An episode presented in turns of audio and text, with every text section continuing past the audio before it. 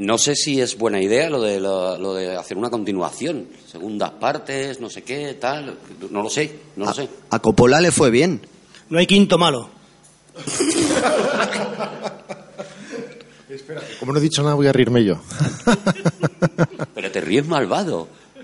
Me he reído malvado, tienes razón. Si alguna vez, si alguna vez quieres que yo salga en una peli, en una peli tuya, dame un malo, dame un malo, pero un malo sin escrúpulos. Pero una- un actor malo. No, no, no, bueno, también que haga de malo. Eso me, me volvería loco. ¡Comienza Todopoderoso!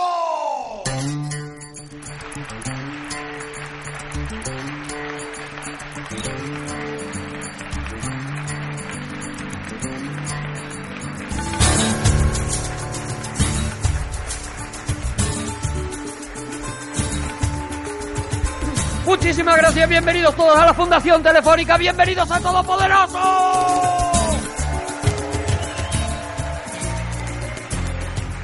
Hemos tenido la suerte de contar hoy con Juan Gómez Jurado. No iba a venir, pero al final sí se ha presentado Rodrigo Cortés. Y con el único que contábamos y decimos se arruina el programa, Javier Cansado.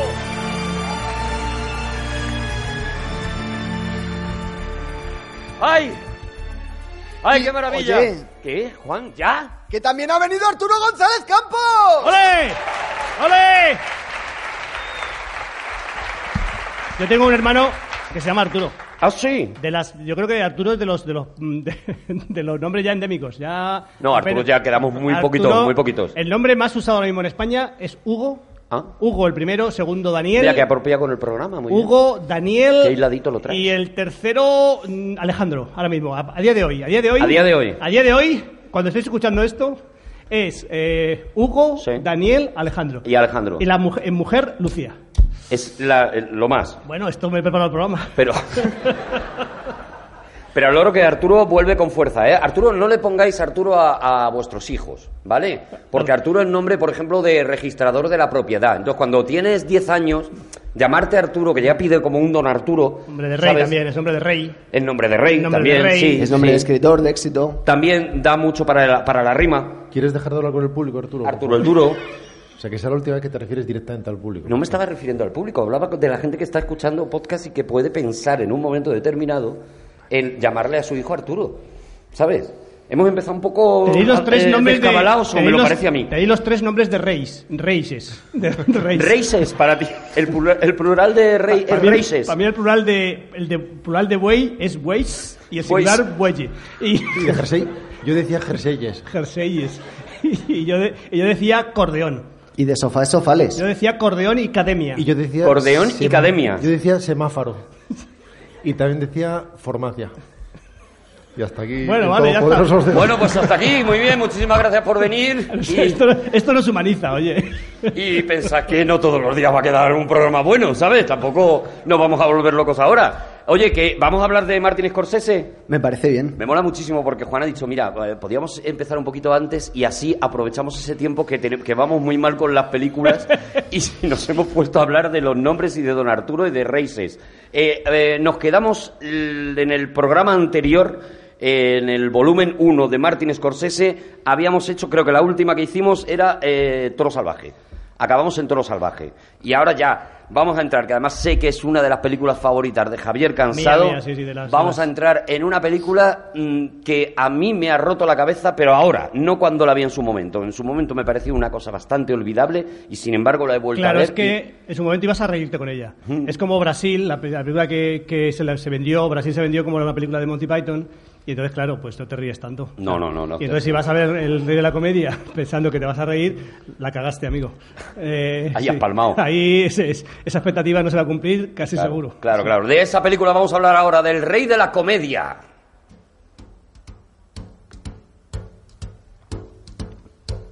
¿Ves como Como hay risa. Fly me to the moon, let me play Anda, las palmitas como, como, como los flamencas un poco.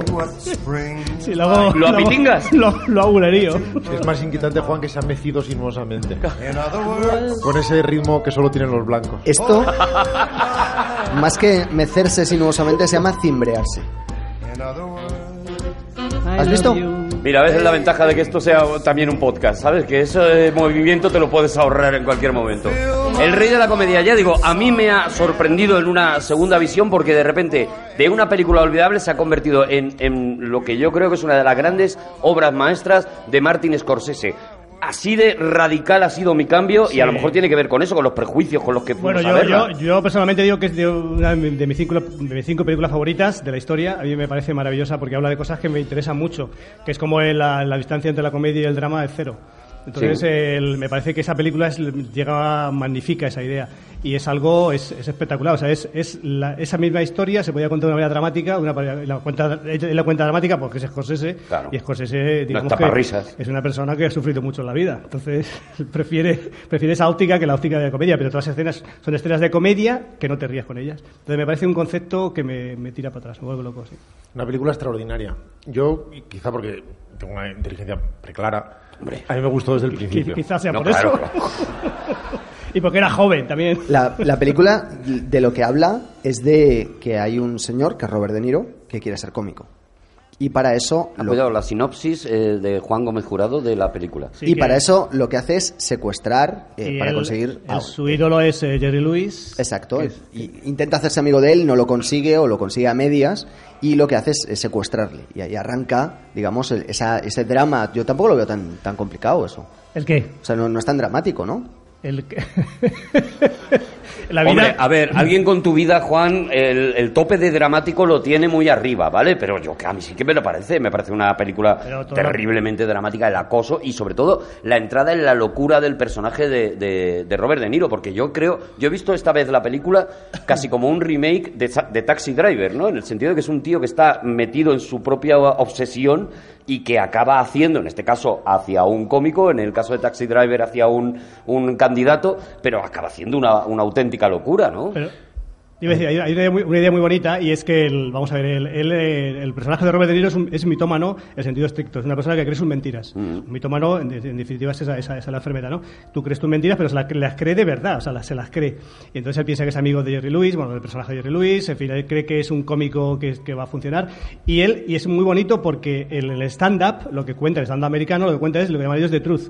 O sea, la verdad. Tienes que, lo que tú, cuando tú cuentas algo es la, tu verdad. Entonces, justamente, cuenta la verdad un mentiroso, un mitómano, con lo cual ahí te rompe ya absolutamente todas las estructuras, te la, la rompe radicalmente.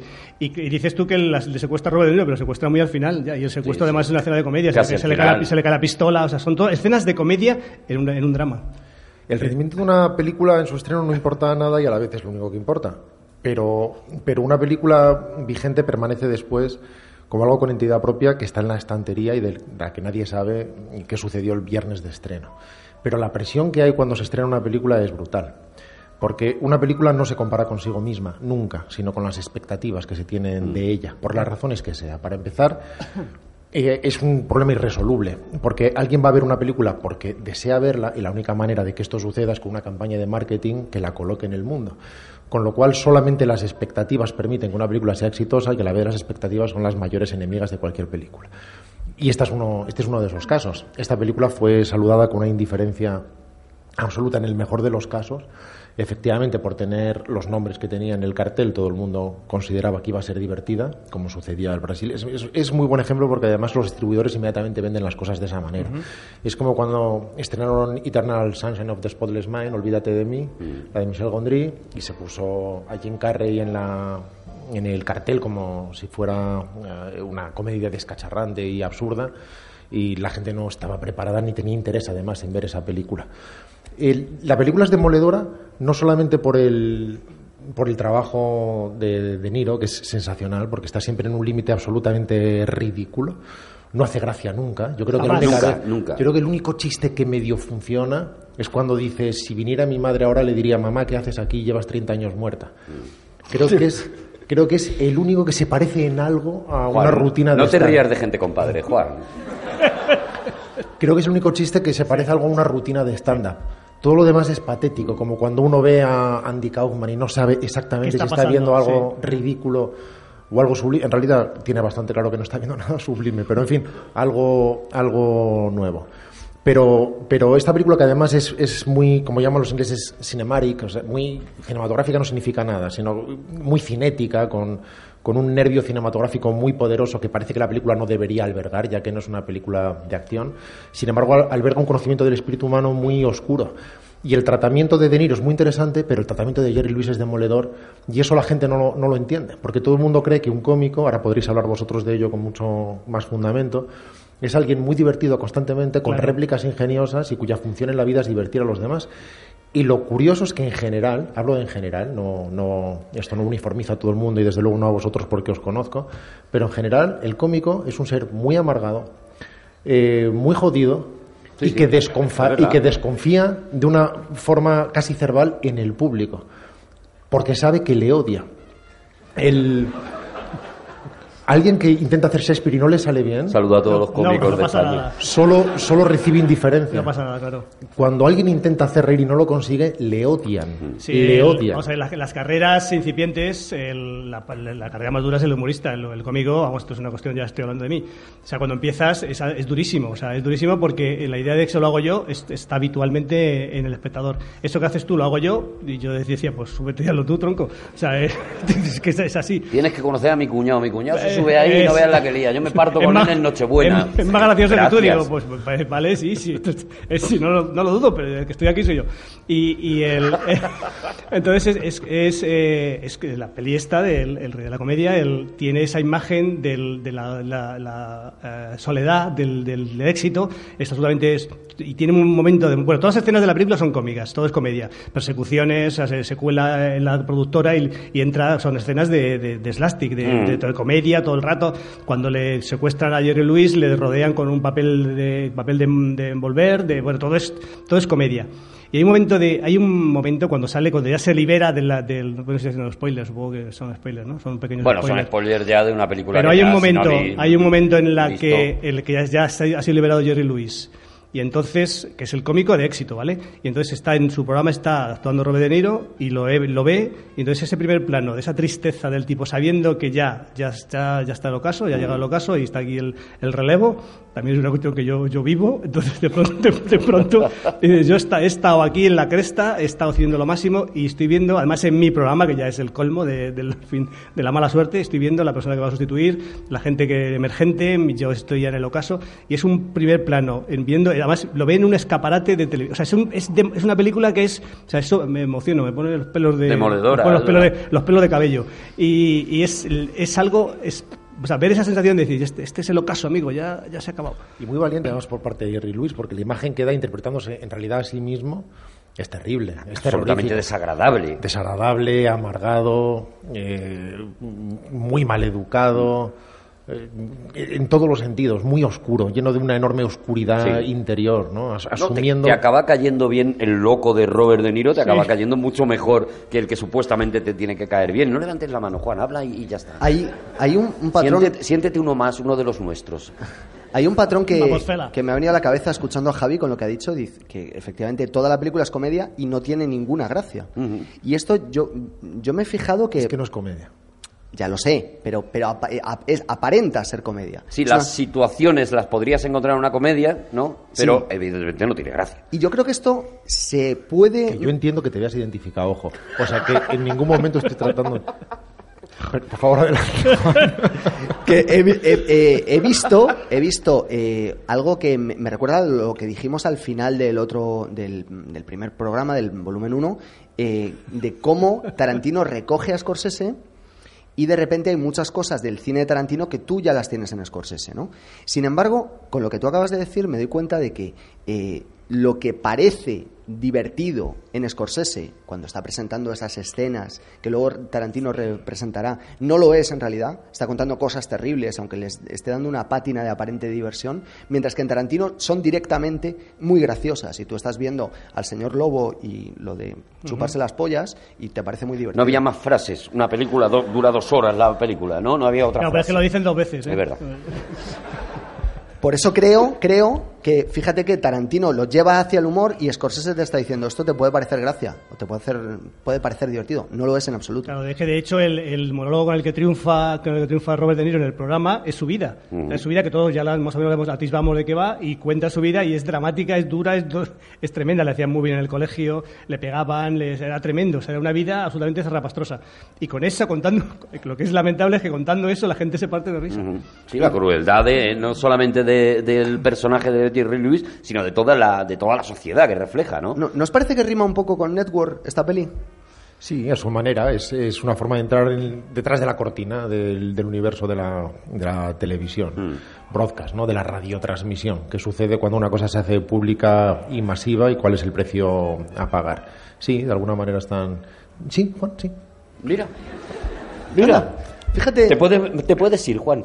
¿Vale? Déjalo arriba ya, ¿sabes? Que has estado muy bien. Sucede una cosa que nos va a llevar, yo creo, casi de forma natural al siguiente título, que igual que el otro día decíamos que Scorsese nunca busca la brillantez literaria y sus diálogos nunca son cerrados como puede suceder en, en la screwball comedy, en las grandes comedias de los años de los años 40 con réplicas y contrarréplicas perfectas. Lo mismo sucede cuando se introduce en un universo teóricamente cómico y no es eso lo que explota ni lo que desarrolla. Aunque la estructura sea teóricamente a la que podría pertenecer una comedia, él no busca esa brillantez rítmica ni de réplica, sino de entrarse en zonas muy oscuras de- del ser humano. Sin embargo, la siguiente película es una comedia y es una comedia con todas las de la ley. Es, es eh, Scorsese haciendo comedia, yo creo que, que- que por primera vez mm, eh, de manera obvia. O sea, sí te voy a contar una screwball comedy, es decir, una comedia de enredos, y te la voy a, y te la voy a vender como una comedia y te vas a reír y te vas a divertir, ¿no? 1985 y Scorsese hace Jo, qué noche.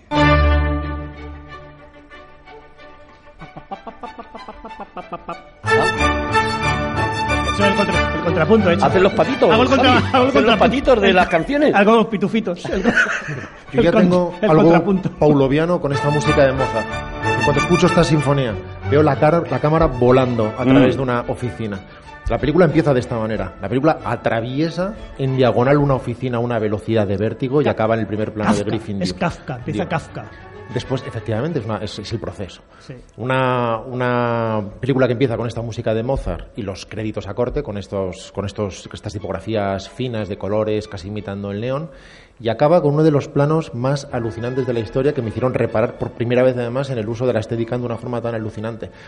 Del mismo modo que la película empieza con esta cámara atravesando sin pedir permiso a nadie esa habitación y acabando en plano medio, acaba con unos giros Dando y vueltas, contragiros en una eh, dificultosísima eh, coreografía interna y espacial que cuando vi en el cine solo pensé en volver a verla inmediatamente y que en cuanto tuve vídeo vi una y mil veces, siempre mecidos por Mozart. Sí, porque es una de esas películas en las que Scorsese eh, eh, eh, lo que está es eh, eh, eh, casi experimentando con la cámara todo el rato. O sea, no pretende contarte la historia de una manera lineal, se, hace- se aleja, yo creo, de, en- de- de las películas en las que más se aleja de la forma clásica de, de contar estas películas y de repente convierte en un acontecimiento cualquier excusa visual que tenga, como unas llaves que le está tirando alguien desde una ventana a la calle y eso de repente lo, lo hace en un plano que, que- que te lo deja eh, mítico en la cabeza, ¿no? Es muy manierista. Scorsese es particularmente experimental en esta película si tenemos en cuenta toda su filmografía previa. Él siempre ha sido experimental de muchas maneras. Cuando lleguemos a los últimos títulos veremos que ahora ya hasta límites mm, tan desorbitados que la gente ni siquiera lo percibe. Lo que llega a hacer ahora mismo experimentalmente con, la- con el montaje es muy difícil de definir. Luego podemos llegar a eso. Pero en After Hours eh, me cuesta mucho llamar una película tan buena jo que noche. Ya. En After Hours eh, él desarrolla un ritmo de rodaje muchísimo más rápido del habitual. Si lo habitual en el sistema de estudios en ese momento era hacer unos 12 planos diarios, él hacía 25 planos, 27 planos diarios, siguiendo una rutina más televisiva pero con una exigencia cinematográfica enorme. Y él tenía la costumbre en ese momento, costumbre que abandonó con el tiempo, de ver películas sin sonido. Él veía, por ejemplo, El Imperio contraataca de Irving Kessner y eso le permitía adentrarse estrictamente en la gramática visual de las películas y poder apreciarlas sin que la propia trama de la película lo absorbiera hasta el punto de hipnotizarlo y de impedirle ver de qué, se estaban, de qué estaban constituidas. Algo que después de leer esto empecé a hacer yo con After Hours, precisamente. Eso te iba a preguntar. ¿E- ¿Es, es útil realmente para una persona que pretende eh, aprender narrativa de imágenes, narrativa fílmica, ver las películas sin, sin el sonido? Es muy útil porque si una película es buena de verdad, se defiende de esa manera. Eh, al margen de que las películas no significa que no deban estar apoyadas en los diálogos o que idealmente deban ser visuales, las películas no deben ser de ninguna manera, pueden ser de cualquiera y pueden ser todo diálogos o pueden ser mudas.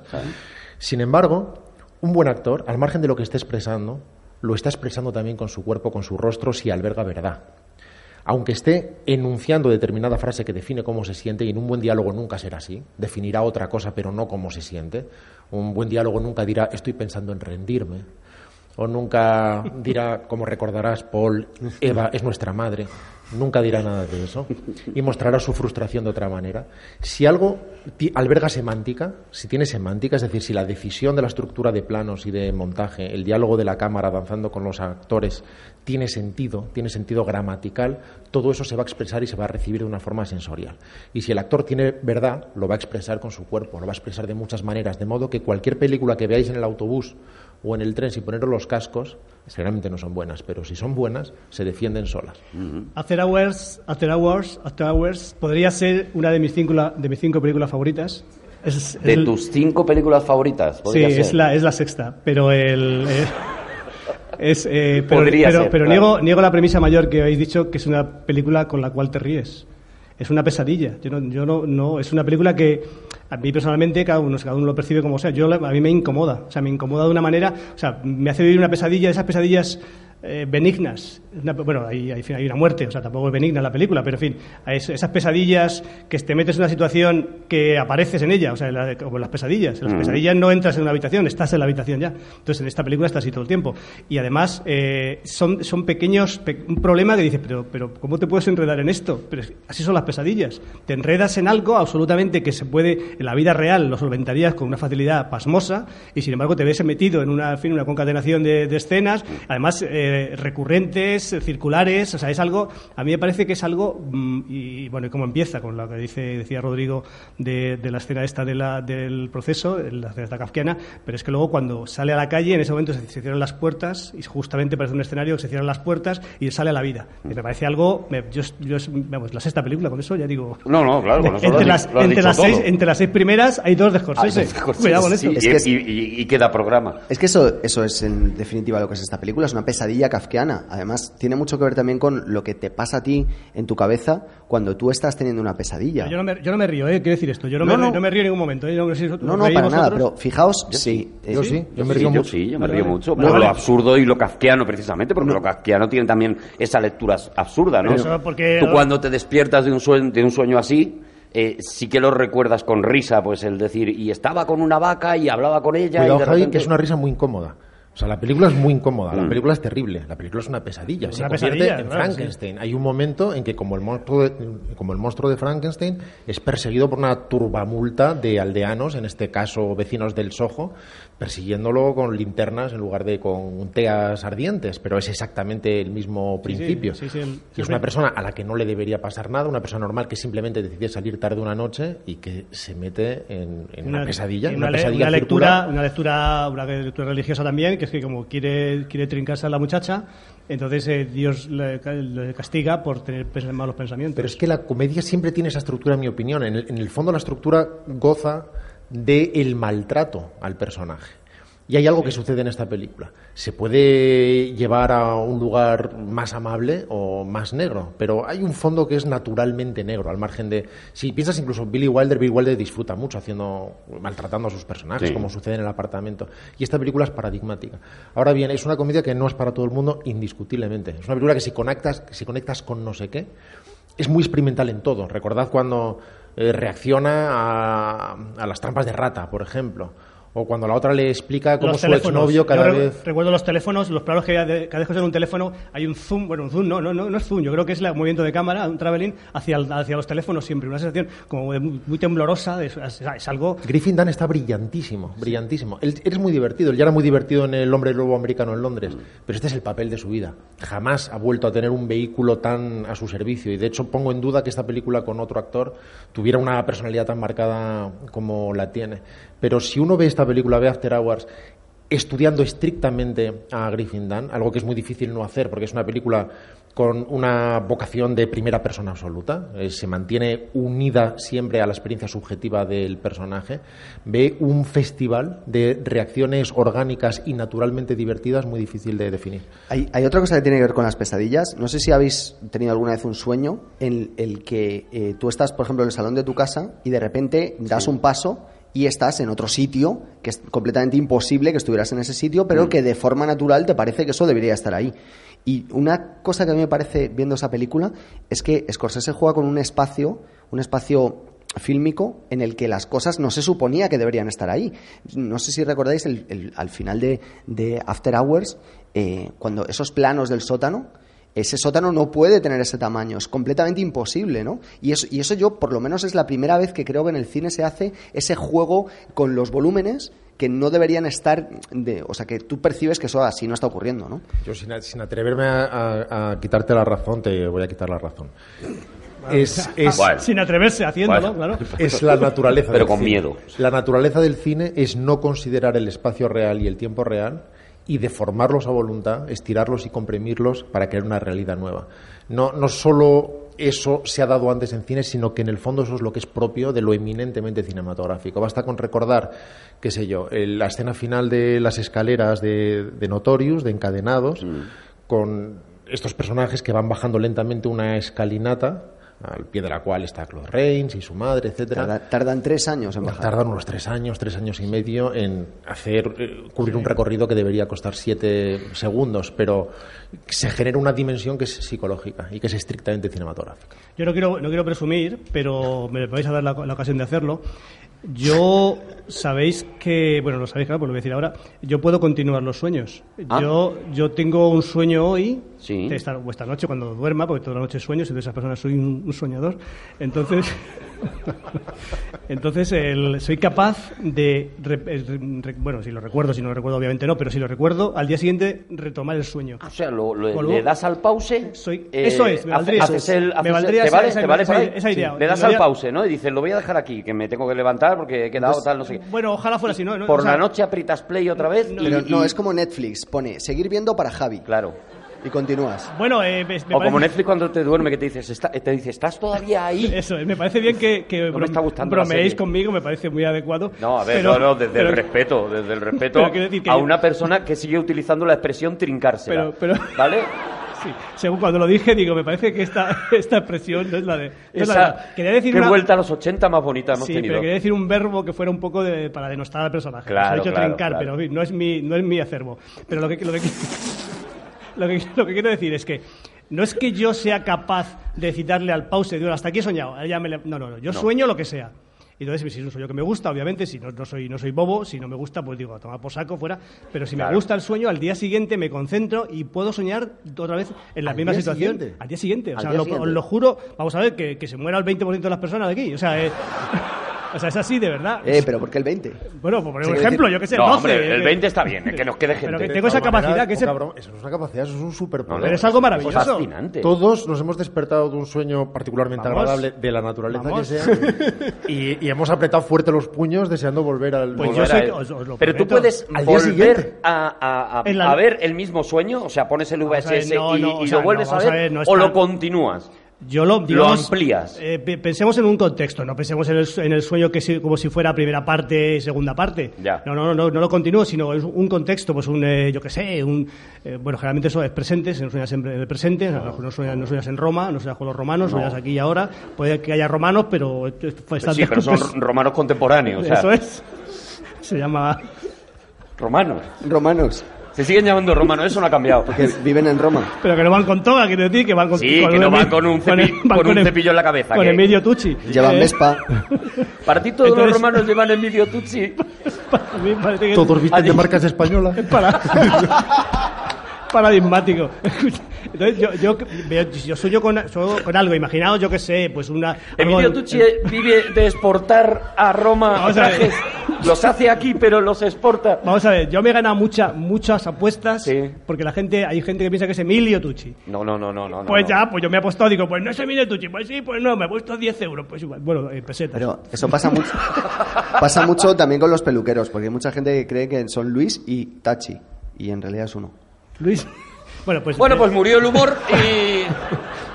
trabajamos el tema, pero de verdad que soy capaz de repetir, no exactamente, no, hombre, no, no, no fehacientemente lo que estaba pasando, pero ese contexto que yo- en el que yo estaba metido, que estaba a gusto. Vuelves a ese, a ese mundo. Eso es. Vuelves Ah, a qué maravilla. O sea, es así. Es Qué así. maravilla, de verdad. Sí. Bueno, pues eh, va- vamos a continuar eh, con, Hombre, con la siguiente película. No me he preguntado, claro. Es muy curioso estas tres películas, ¿verdad? Que me meto yo solo en el lío.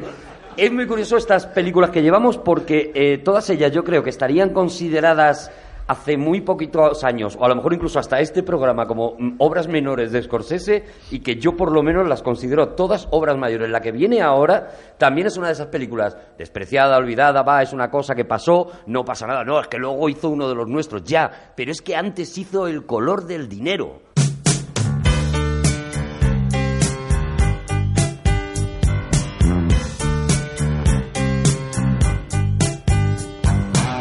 Que a lo mejor será hilazón sentimental porque es eh, como, como precisamente Rodrigo Cortés contaba en un artículo eh, sobre Martin Scorsese, es una película que muchos vimos por primera vez a, a un tío que contaba las cosas de otra manera. A mí me pasó igual que a ti, Rodrigo. Yo, El color del dinero es la primera vez que yo digo, ¿quién hay detrás de esto? Pero, pero a mí me sigue pareciendo un peliculón y la he vuelto a ver y todavía me aguanta esa y, no, película. y no nos olvidemos que ganamos la Copa Davis gracias a Rodrigo Cortés. ¿Esto lo vas a desarrollar o, o muere aquí? No, no, te lo Como explico. Luis, Luis Itachi. Te lo explica él. Adelante, Rodrigo. Esto está escrito. A lo Sí, mejor, sí, si, sí. a lo mejor si digo el título del artículo la gente puede entrar en Google. Claro, claro, y, lo, y, lo- y que lo busquen, ¿no?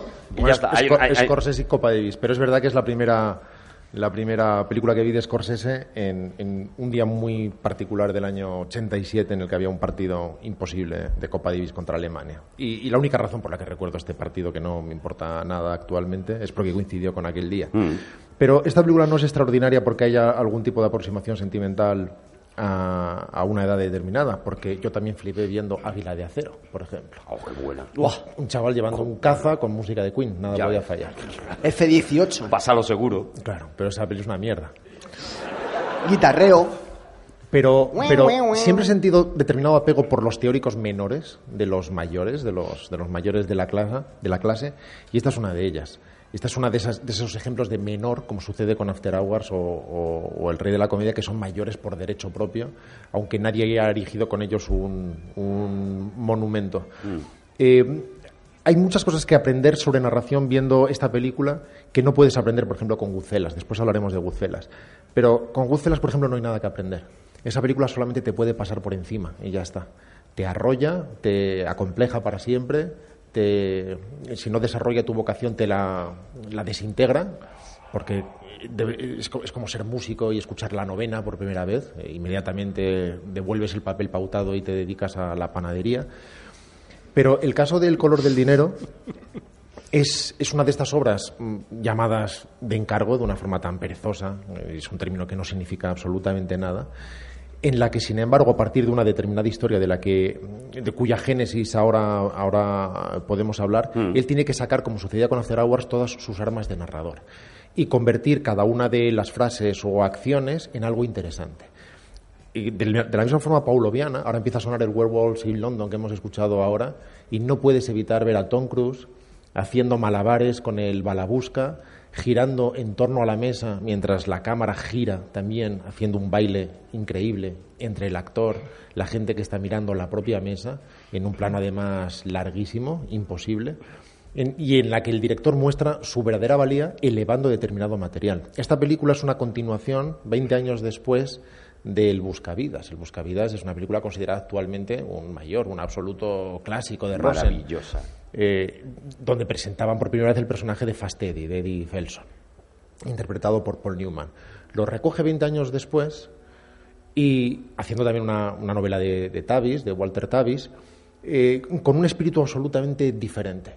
Y la película fue recibida también con indiferencia en el mejor de los casos, precisamente porque todo el mundo la comparaba con un clásico intocable. Y todo el mundo iba a ver esta, esta película tratando de rescatar las esencias de algo que no podrá volver, como cuando la gente eh, repite un viaje de boda tratando de rescatar recuerdos que son en su mayoría inventados e idealizados con el paso del tiempo. Nadie puede hacer competir nada con, un ideal convertido en monumento. Scorsese no tiene ningún interés en competir con esta película inicialmente, sino narrar otra, otra historia. Trae el personaje de Eddie Felson, esta especie de traficante de alcohol venido a menos, muy callejero, muy inteligente, pero retirado de determinada lucha y formado en las calles. Recuerdo que cuando vi esta película por primera vez creí que era una especie de maestro formando un pequeño saltamontes y en realidad era un hijo de puta pervirtiendo a un alma inocente. Eso es. Encuentra a una persona con determinado talento, de hecho un talento natural increíble, y lo que hace es llevarlo al lado del mal para eliminar de él cualquier inocencia y conseguir sacar dinero de algo que a él le divierte. Pero está llevado con un pulso que solamente tienen los grandes narradores y es otra de esas películas que se pueden ver perfectamente sin sonido y comprender que hay un verdadero director detrás. Y es verdad que hay un- un- una actuación de Paul Newman espectacular porque él coge, coge toda la rabia de, de ese final del Buscavidas y la, y la planta un montón de años después en prácticamente en la mirada. Yo, yo recuerdo siempre la mirada de Paul Newman mientras está viendo justo esa, esa escena que tú, que tú recordabas de Tom Cruise haciendo, haciendo sus cositas con el balabusca como en cóctel y demás y la mirada de Tom Cruise, eh, de Paul Newman diciendo te- mm, eres suficientemente tonto como para que yo te hunda la vida, que es lo que además él, va a hacer, ¿no? Esa es, esa es la pretensión, por lo menos, y cómo está Paul Newman y cómo está Tom Cruise en esa película, que está magnífico, hace, hace un- un tonto útil eh, espectacular. Hablamos poco de lo extraordinario director de actores que es Scorsese. Claro, no claro, solo es un mago hay- de la cámara como puede gloria, ser de ¿eh? Palma, sino que es un extraordinario director de actores. En el caso de Paul Newman lo encuentra en el momento más sabio de su carrera, después de décadas expresando su arte a través de una economía que no tenía 20 años antes. Siempre ha sido un gran actor. Pero la economía gestual de Paul Newman en esta película, lo que uno ve asomar detrás de su mirada sin decir una sola palabra, es extraordinario. Y, y Tom Cruise tienes toda la razón. Tom Cruise estaba increíble. Era, era un actor emergente, absolutamente deslumbrante. El propio Paul Newman, cuando le preguntaban en aquella época quién es tu actor favorito, decía Tom Cruise. Tom Cruise es una especie de fuerza de la naturaleza, esa- Brutal, brutal, una cosa ese joven inocente y perfectamente pervertible, tiene una aproximación, insisto, inocente, fresca y perfectamente transparente ante la cámara y ya con ese compromiso profesional que después demostró en su manejo, por ejemplo, del billar, que, tienen muy poco parangón. Hay, una, anécdota pequeñita de cómo se, cómo se crea esta, esta película que a mí me, gusta mucho, que es eh, cuando Scorsese filma Toro Salvaje, de repente recibe una carta de agradecimiento del propio Paul Newman que le dice que probablemente sea la mejor película que él haya visto en su vida y que cree que es una obra maestra que es absolutamente insuperable. Esto lo cuenta el propio Martin Scorsese, ¿no? Dice, lo único que me molestó un poco de la carta, cuenta, cuenta Scorsese, es que eh, la había dirigido a Martin, eh, en vez de a Martin Scorsese, a Michael Scorsese, lo cual le fastidió un poco. Y es verdad que, que además él se queja de que le atribuyen a él muchas películas que ni siquiera son suyas. Repiten que una y otra vez le atribuyen El Cazador, película que no es suya, sino de Michael Cimino. Y eso a los, a los creadores a veces nos molesta. Una vez yo estaba, A mí también, sí. A mí que me confunda con el pescadero, me me- yo estaba una vez, cositas que sientan mal. Estaba una vez con Rodrigo, salíamos de, de un Starbucks Ah. y sí, y de repente eh, me, me para una chica y me dice, ay, por favor, me encantan tus libros, de verdad, me gustan todas tus novelas muchísimo. Arturo. ¿Podrías, podrías, por favor, por favor, eh, no tengo ninguno aquí encima, pero podrías firmarme un autógrafo en esta, en esta hoja de papel? Y entonces yo le dije, claro que sí. Eh, ¿Cómo te llamas? Laura. Bueno, pues para Laura, con mucho cariño. Por cierto, de mis novelas, ¿cuál es la que más te ha gustado? Y me dice, La cena secreta, de tu- parte de tu amigo Javier Sierra. Pum, pum. Y lo firmé y se lo di. Y ella se fue tan contenta, ¿no? y, se fue, feliz. fe- y se fue Pues ya feliz. está, pues es lo importante de la vida. Nada, anécdotas de genios. A mí el... a mí Y en esta anécdota la- el, el dato salíamos de un Starbucks, ¿cree que era importante? O sea, ¿cree que aportaba algo? Bueno, me acuerdo. para decir, no estábamos borrachos, Me has tenido que tomado café, pringar a mí, mejor. o sea, me has tenido que pringar a mí en tu anécdota. que no tengo ningún, ningún Claro, papel. Rodrigo no pinta nada porque no ha intervenido para nada. Quiere decir, Pero a mí me, me hubiera gustado Bueno, pero está escuchar... aquí, le puedo citar, ¿no? Me hubiera gustado escuchar la frase acerada que hubiera que lanzó Rodrigo cuando en esta anécdota en ese Claro. momento que hubiera dicho. Yo dejadme decir una cosa acerca del color del dinero. Podría ser una de mis cinco películas favoritas. Cuidado, No lo es. salta la noticia, no lo es. No lo es, pero... de- Ni la de- sexta, la sexta no, la conocemos ya. La sexta, no, además, no está entre las 20 No, mejores. ah, bueno. Vaya. El, el- pero es una, el- de todas las películas de, de toda la filmografía de Scorsese, la única que me ha cambiado la vida es esta. ¿Por? Vamos a ver, yo, bueno, supongo que lo sabéis, mirad la- en las hemerotecas, yo era subcampeón de Madrid. Ah. de- ¿Podemos mirar en Google ya también? También. Vale, subcampeón- trincamos Google. Subcampeón de Madrid de, de Villar a tres bandas. Ah, no sabía nada. Sí, sí, yo jugaba jugaba Villar francés, Villar a tres bandas y era subcampeón juvenil Subcampeón juvenil de Madrid, de, la Comunidad de Madrid. de la Comunidad de Madrid. Chavales, cuidado Yo de. Villar no sé, pero no, no se desaprovecha una banda así. Eh, Pero es que ha dicho Villar a tres bandas por no decir Villar francés. Que es no, un- no, Villar francés es una cosa y a tres bandas es una, es una categoría del Pero- Villar francés. No lo he Claro, dicho o por sea, no provocarte. Tú tienes las dos pelotas blancas, las dos bolas Las dos blancas. pelotas blancas, por favor. Las dos pelotas blancas. Con, Las un, bolas. con un subcampeón de Madrid. Salíamos de un, pelotas. Stor- de un Starbucks con dos Las dos pelotas bolas blancas. blancas y una roja, ¿no? ¿No sería de un brillante donde salías? Eh, Dos. A ver, explícale por favor a, a- Juan Gómez Jurado un poco la esencia del, Del del Villar a tres bandas, por favor, ¿puedes? Javi, Vamos a ver, la condición. Como campeón de Madrid. condición- Subcampeón. Subcampeón de que- juvenil. la- la- la- ¿de qué año? Del 84. 84. Sí te influyó porque la película es del 86. Claro, pero yo soy subcampeón. Bueno, pues lo que dejadme. Vale, sí, no, no, no, dejé, dejé el billar a tres bandas para jugar al billar, al billar americano. Ah, bien. Ahí, al ver esta película, ver esta película, te me cambió- cambió el chip. Completa, no sé si se dice chip Te- o chit. Me cambió radicalmente y El me chic. dediqué, y- el chic. Y me dediqué a jugar al billar, al billar a- americano. Una- la carambola, la carambola las- son la bola, la- el billar, el billar francés tiene tres bolas, una blanca, una blanca con punto y una roja, ¿vale? Tú tío, con la bola, con la bola tuya, la blanca con punto, la blanca normal, la blanca pura, tienes que hacer una La carambola. blanca limpia. Una carambola. Pero la- esa bola, esa bola tiene que dar en tres bandas. No basta con que haga de bola blanca punto roja, siendo la tuya la bola pura, o siendo bola punto tuya. Bueno, pues vamos a pasar a la siguiente película. Eh, que, que es cuando Martin Scorsese se mete en un lío tremendo. Perdona, Javi, que No, a lo mejor he quedado un poquito. una- La única parte didáctica del programa. Para algo que estábamos aprendiendo. El próximo día traemos, eh, traemos una pizarrita, ¿vale, eh, Javi? Y ya cuando acabe el programa tú lo explicas a la gente que ha venido, que tampoco tiene nada que hacer. geometría, también te eucli- digo. geometría euclidea. Va. Eso es, eso es. Bueno, vamos con la siguiente película. Eh, Martin Scorsese se mete en un tremendo lío cuando se eh, empeña en adaptar un libro, un libro de Nikos Kazantzakis, que se llama La última tentación de Cristo.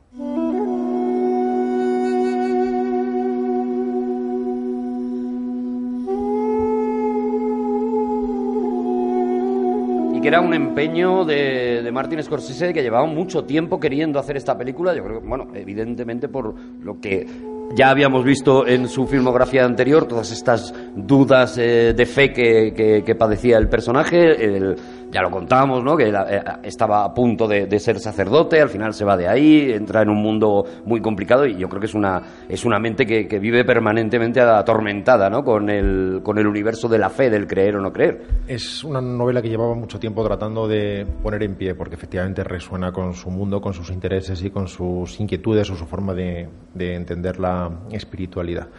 Y que no consiguió llevar adelante, y que prácticamente no consigue de nuevo llevar adelante en esta ocasión. De hecho, cuando parec- parecía que por fin iba a poder eh, defenderla, entre otras cosas por el apoyo de Leo Wasserman, que en ese momento eh, capitaneaba Universal, eh, tuvo que hacer una reducción drástica a última hora de presupuesto, cambiar el país de rodaje y solo de este modo, con muchísimos menos medios y de forma mucho más barata, eh, ponerla en marcha. Fue una película que tuvo mucho éxito precisamente debido a la enorme polémica, como sucede casi siempre que se tratan temas controvertidos. Eh, la película tuvo una polémica que en realidad la película no encerraba. La visión de Scorsese siempre es respetuosa por razones naturales, no solo por carácter, sino porque además sus ideas o sus creencias van en ese sentido. Se define como católico siempre, ¿eh? sí, sí. Indiscutiblemente, y además es una, lo que sí es una novela que era una aproximación muy poderosa, como después trató de ser la película, no es, no es de mis películas favoritas, ahora podemos hablar si queréis de eso. al, al lado humano de Cristo, precisamente, a su naturaleza humana. No es que niegue otro tipo de naturaleza, sino que lo que hace es explorar concretamente esa parte de una forma muy decidida en un determinado contexto político y haciendo, insisto, una, una exploración, un análisis de la duda eh, enormemente interesante. Es una película que si- siempre trato de ver porque amo a este caballero con ojos nuevos, pero siempre considero que es una de las películas que no le salieron bien. Aún así, ver a Scorsese como ver a algunos grandes creadores nunca es una pérdida de tiempo y uno siempre tiene 15 o 16 cosas que aprender de cualquiera de sus peores películas. Siempre hay soluciones formales increíbles, hallazgos. Eh, en este caso está sonando Peter Gabriel. Las asociaciones paulovianas con la música de Scorsese no son baladíes porque es uno de los directores que mejor usa la música, la música incidental y también la música estrategética en sus películas y que tiene todos los elementos que a mí me deberían entusiasmar. Un director al que amo, un tema que me apasiona y sin embargo creo que la película quedó pequeña, muchas veces resultó demasiado literal en la definición de los temas que exploraba y por alguna razón, al menos en mi forma de comunicarme personalmente con la película, que insisto es irrelevante, nunca he encontrado que tuviera el vuelo de otras de sus obras. Hombre, lo que sí que es verdad es que la, la- la polémica de la historia al final se comió, se comió la, la- propia manera de hacer la película de, de Scorsese, porque de lo que todo el mundo hablaba era de eso. Pero es un, es un error eso. Quiero decir, es una película profundamente católica. Ujú. el, el problema es que está mostrando a Cristo haciendo cosas que se supone que Cristo no debería hacer, como hacer el amor con María Magdalena. Pero en realidad lo que no niega en ningún momento es la realidad absoluta de la figura de Cristo como el Mesías, el Hijo de Dios. Con lo cual, eh, como eso es al final de lo que va todo, el enseñar a Cristo, pues haciendo cosas que hacemos los seres humanos, no me parece tan una cosa tan terrible. Sin embargo, es verdad, yo personalmente eso es, es de las de las películas, eh, o sea, de las polémicas que a mí me tocó ya incluso siendo niño. Yo recuerdo que me eh, por mi casa había un folio en el que eh, se condenaba brutalmente la película, incluso con eh, quedadas, porque antes las quedadas se hacían con fotocopias, para ir a las puertas de los cines a protestar. Yo, mm, mi familia adoptiva, adoptiva es profundamente ultracatólica. ¿Adoptaste una familia? Eh, sí. Y, y habían, habían, eh, hacían quedadas para que las, las monjas, los sacerdotes se arrodillaban en la puerta del cine y rezaban por las almas de los pecadores que entraban en ese que lugar. y- compraban la entrada, sí, sí. claro, y que compraban la entrada. Era una, una cosa... Se tiraron tinteros a, a las pantallas para, para eh, eh, sabotear las, las proyecciones de la película. Una, una cosa absolutamente descomunal y, y probablemente lo más, lo más llamativo de todo no es eso, no es que vaya gente a protestar a las puertas de los cines, lo cual de por sí es bastante ridículo, sino que hubo un telepredicador norteamericano, un hombre podrido de pasta, se llama Bill Bright, que ofreció 10 millones de dólares para poder comprar, que era como 10 veces el presupuesto de la película, o incluso más, me, me atrevo a decir. Y y, eh, ¿Para pa- comprar la película? la- todas las copias de la película para que nadie la viera, no se proyectara jamás, incluso antes de que nadie la hubiera visto. Entonces eso, eh, por un lado, es terrible, porque cómo puede ser una mente tan cerrada como para querer que una obra de arte no exista, para destruir, para erradicar algo del mundo. Eso es- por un lado es terrorífico y por el otro lado mm, es muy buena idea, porque se me ocurre que podríamos hacer un crowdfunding para hacer lo mismo con Transformers 7.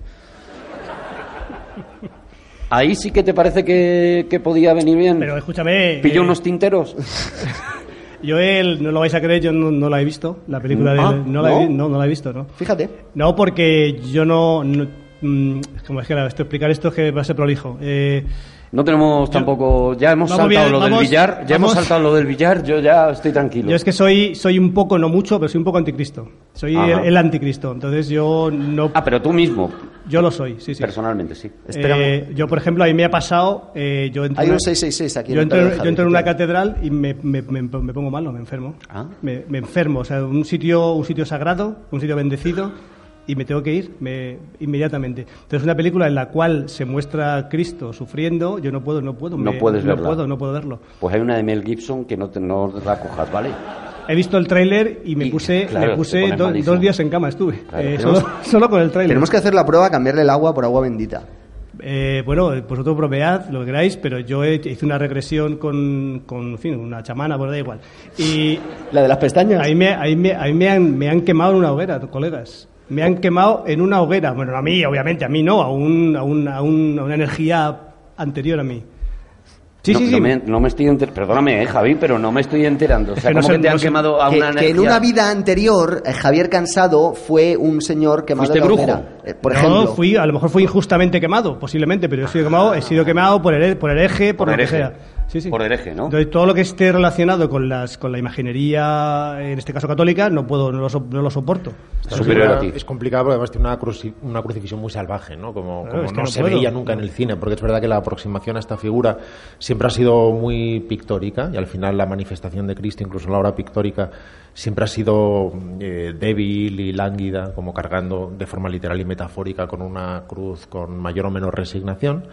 Eh, sin embargo, aquí tiene una aproximación mucho más salvaje a un fenómeno que fue tan crudo. Y en el caso de Mel Gibson, yo creo que es la primera vez que se muestra esa figura con dos cojones, por decirlo de alguna manera. Pero ojo que en la última tentación de Cristo hay un plano final, ese momento en el que eh, la niña, que es... eh, de- No, no describas muy, no lo en describas muy fuerte. Que es en definitiva el demonio. ¿Te, te quieres ir un rato? o- ofrece Tenemos a, capilla aquí, ¿no? ofrece a Jesús el descabalgarle de la cruz, el decir, bájate de esta cruz, él acepta bajarse de esa cruz, y entonces tú dices, ¿cómo va a resolver visualmente Mm. este instante? Porque efectivamente es- sabemos que es el demonio, que va a bajarle de la cruz, pero es una niña pequeña, ¿cómo va a salvar esa distancia entre los dos planos? Y él lo hace de una forma magistral, de repente lo Con un taburete. lo siguiente que ves con unas calzas. como lo Tom siguiente que ves es perfectamente acompasado por la música y el montaje, como hay una pequeña mano que saca el clavo izquierdo, saca el clavo derecho y de repente él está caminando en boom, boom, boom, como un billar a tres bandas. Eso es lo que hace además con Selma Sunmaker y es, esa forma de sintetizar la narración de una, de una forma increíble y que empieza a tener cómplices. Eh, Selma Sunmaker constantemente, su montadora de cabecera, quien ya no abandonaría nunca, salvo muy ocasionalmente en algún documental, Michael Balhaus, con quien empieza a trabajar desde algunas películas y que también ha hecho eh, After Hours y que también ha hecho El color del dinero, que hemos hablado ahora. Sí. Con músicos repite poco, sin embargo la primera vez que trabajó con Howard Shore fue en, en After Hours, con quien trabajaría después, por ejemplo, en El Aviador. Island. O en Shutter Island. En Guns of New York. En Guns of New York, efectivamente. Y sin embargo él no trabaja mucho con eh, músicos originales, o no es tan importante la música original en sus películas porque casi siempre las constituye de canciones, de canciones populares, de canciones rock o de canciones pop.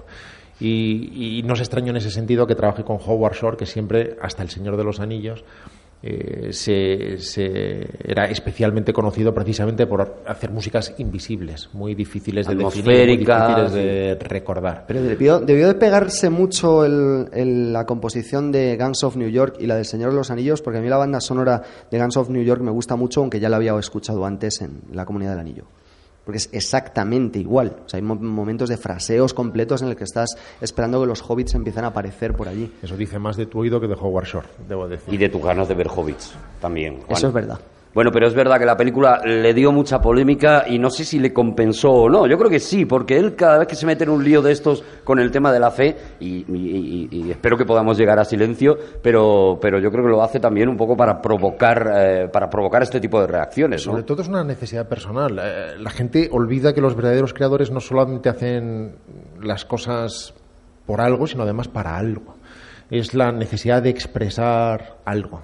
No, no, no estoy hablando de algo tan superficial como sacarlo fuera, no me refiero a eso. Me refiero que es la forma natural de manifestar aquello que digieren, que procesan y que devuelven al mundo en forma de mirada. De manera que esa compensación siempre está ahí. Porque él tiene una inquietud poderosa que comparte. Yo creo que la polémica de respecto a una película religiosa en cuanto no sea canónica, eh, recuerdo una de Yo te, salu- Yo te saludo María, Mm. no sé si es de Godard era, no recuerdo que no De Godard, recuerdo. sí. Pasolini, ¿no? se. Pues, pues La también, pues también pasó igual, la gente iba a rezar, los fieles alfabil, recuerdo aquí en Madrid, la gente iba a rezar de la puerta y tal, porque hablaba de una María, de una Virgen María un poco terrenal. Pasó incluso en Jesucristo Superstar. Sí, Había sí, gente también, sí, sí. y muchas veces lo divide porque además no era una reacción oficial de la Iglesia. La Iglesia oficialmente Vaticano no tuvo problemas con la última tentación de Cristo. Eh, el problema es una serie de creyentes más papistas que el Papa y fundamentalistas.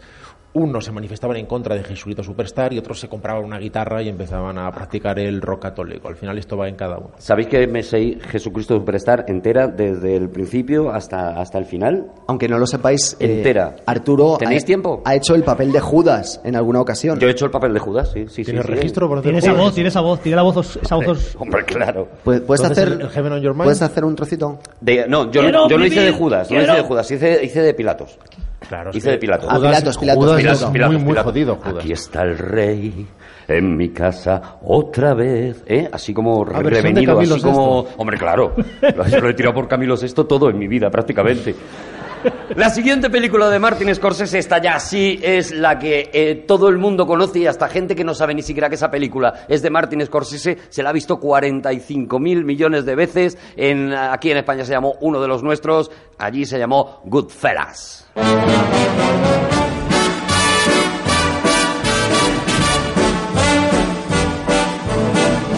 I know I'd go from rags to riches. Y de esta película, eh, sinceramente, yo creo que no hay que no hay discusión. O sea, es una es una auténtica maravilla, por lo menos por sí. Mira, estoy pensando que sí hay discusión. Por lo menos hasta los 20 minutos finales. El final, el final. El final, Oye, eh, a mí, por lo menos, me parece que la película Rod- se le va un poco. Cuando empieza con el helicóptero, yo digo. Rodrigo ha usado antes una palabra que, que yo quería haber recogido, pero no he tenido ocasión, que es subjetividad. Yo creo que si algo es de algo es Rey Scorsese, es precisamente de eso, de la subjetividad. De ser capaz de acompañar a un personaje y que toda la historia realmente esté contada desde el punto de vista del personaje, incluso a que- aunque haya cosas Mm. que ni siquiera él podría Sí, saber. en este caso, Ray Liotta, es verdad que, que- que es el que se come toda la, toda la historia. Hay, hay un plano muy característico de Scorsese y que yo creo que es una señal de identidad de su cine, que es esos momentos en los que la cámara se sitúa en las espaldas del personaje con y comienza a entrar en un lugar, en un plano secuencia que te está mostrando geográficamente escena, algo a- asombroso. Esta ¿no? es indiscutiblemente, indiscutiblemente la película de mi vida. Esta es la película que lo ¿De las, cambió... cinco, de las cinco mejores de tu vida? Lo ha dicho de su ¿Te vida. imaginas que no? Que es la película de mi vida, pero es Pero como no. la 30. Yo- y tú y yo que te, está te uno. pega, Rodrigo, te pega eso. O sea, esta es Perdona, sí. la película de tu vida. Sí, no sé si es mi favorita porque da igual. No, Claro, no, sí, no- eso no- da no igual. sé si existe la favorita. Sí, sí, es. Pero es la película de mi vida, sin duda. ¿Pero en qué sentido? es la que me hizo cruzar la línea de decir ya no quiero ser espectador nunca más, ya quiero estar en el, en el otro lado. No, nunca, no he llegado a recuperarme nunca de esta película, de lo que sentí la primera vez que vi esta película. Nunca había visto nada tan esencial y exclusivamente cinematográfico hasta ese instante. Es una película en la que abrí los ojos en el primer segundo cuando empezó a sonar el Guide to Riches que está sonando ahora, en ese prólogo maravilloso, va acumulando cómplices en que por primera vez tiene los créditos de Saul Bass están conduciendo eh, Liota, eh, Pesky y, y, y De Niro y escuchan un sonido detrás que llega del maletero. En fin, no, no le estoy revelando a nadie nada ni le voy a contar la escena entera. Cuando en ese momento, en voz en off, él dice, desde que tengo memoria siempre quise ser un gángster, cierra el maletero, se congela la imagen sobre Liota y empieza a sonar el Guide to Riches. Ahí abrí los ojos y ya no los cerré en ningún momento hasta que acabó, hasta que acabó la película, hasta largo tiempo después de acabar la película. Ese manejo de la voz en off, eh, con un guion hecho por Nicolas Pileggi, el autor de la novela, junto con el propio Scorsese, en una adaptación muy anticinematográfica en cierto sentido en términos literarios, porque muchas veces los teóricos gurús del guion consideran que la voz en off es anticinematográfica y que significa que uno está recurriendo a la palabra porque no sabe expresar en imágenes. Fíjate tú decir eso de Goodfellas de Scorsese, que es la película más cinematográfica de la historia. Sin duda. El manejo del tiempo, de la compresión de tiempo, del avance, el modo en que congelaba de esa forma hiperviolenta las imágenes cuando el padre le estaba cosiendo a cinturonazos al hijo, cuando el joven gángster ve como detrás de él estalla un camión y con la imagen congelada del camión en la que se ha aislado el sonido y solamente se oyen con eco, con rever las pisadas de esa persona huyendo y pisando el asfalto hasta que, insisto, se congela esta imagen y tantos otros hallazgos, insisto, me pasaron por encima.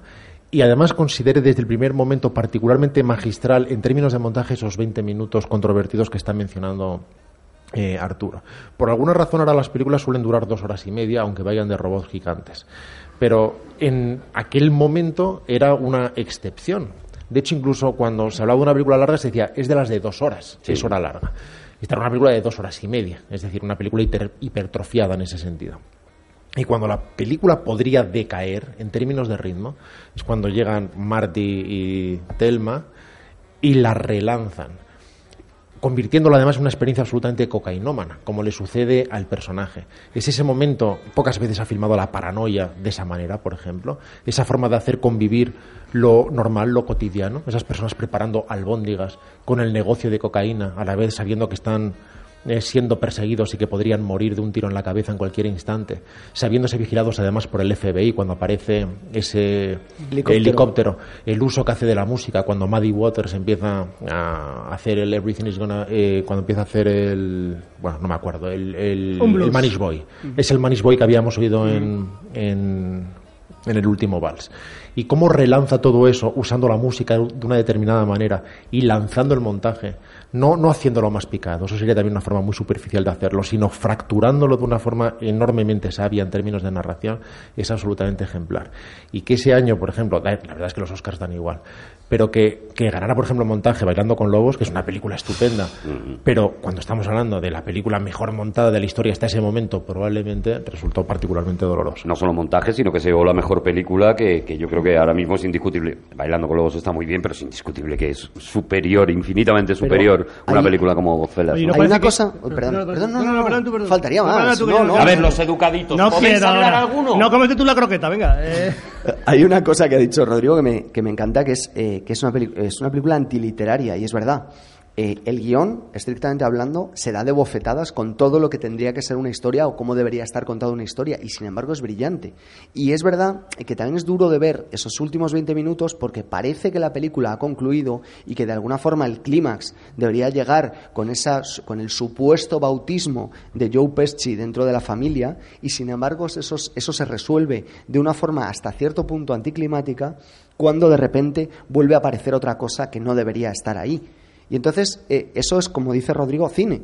En una historia mm, yo no lo hubiera contado así, jamás. Hubiera hecho coincidir todo en, el, último, en la última historia, en, los últimas, en las últimas páginas. Y sin embargo, se ciñe tanto a que esto es una historia real que lo que hace es que con una historia, como todas las historias reales, incompleta, inconexa, eh, subjetiva, que tiene un montón de cosas que no en, encajan, que no pegan entre sí, lo que hace es esa magia de esos últimos 20 minutos, que es verdad que son más duros de ver, pero que, como dice Rodrigo, es que ahí simplemente se entrega al cine.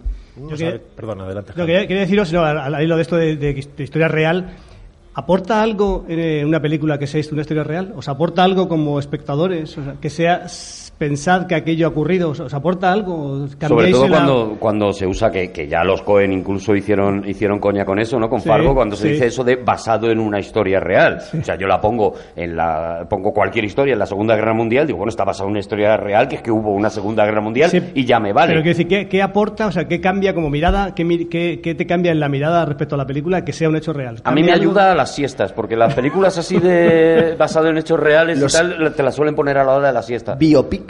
Los biopics, estos, me- a mí me dan sueño, sobre todo, que esté basado Es que en parece que es como una especie de valor añadido, ¿no? Sí, es Una- un- Dice, es que esto, esto ocurrió. Dices, Lo, lo es, lamentablemente.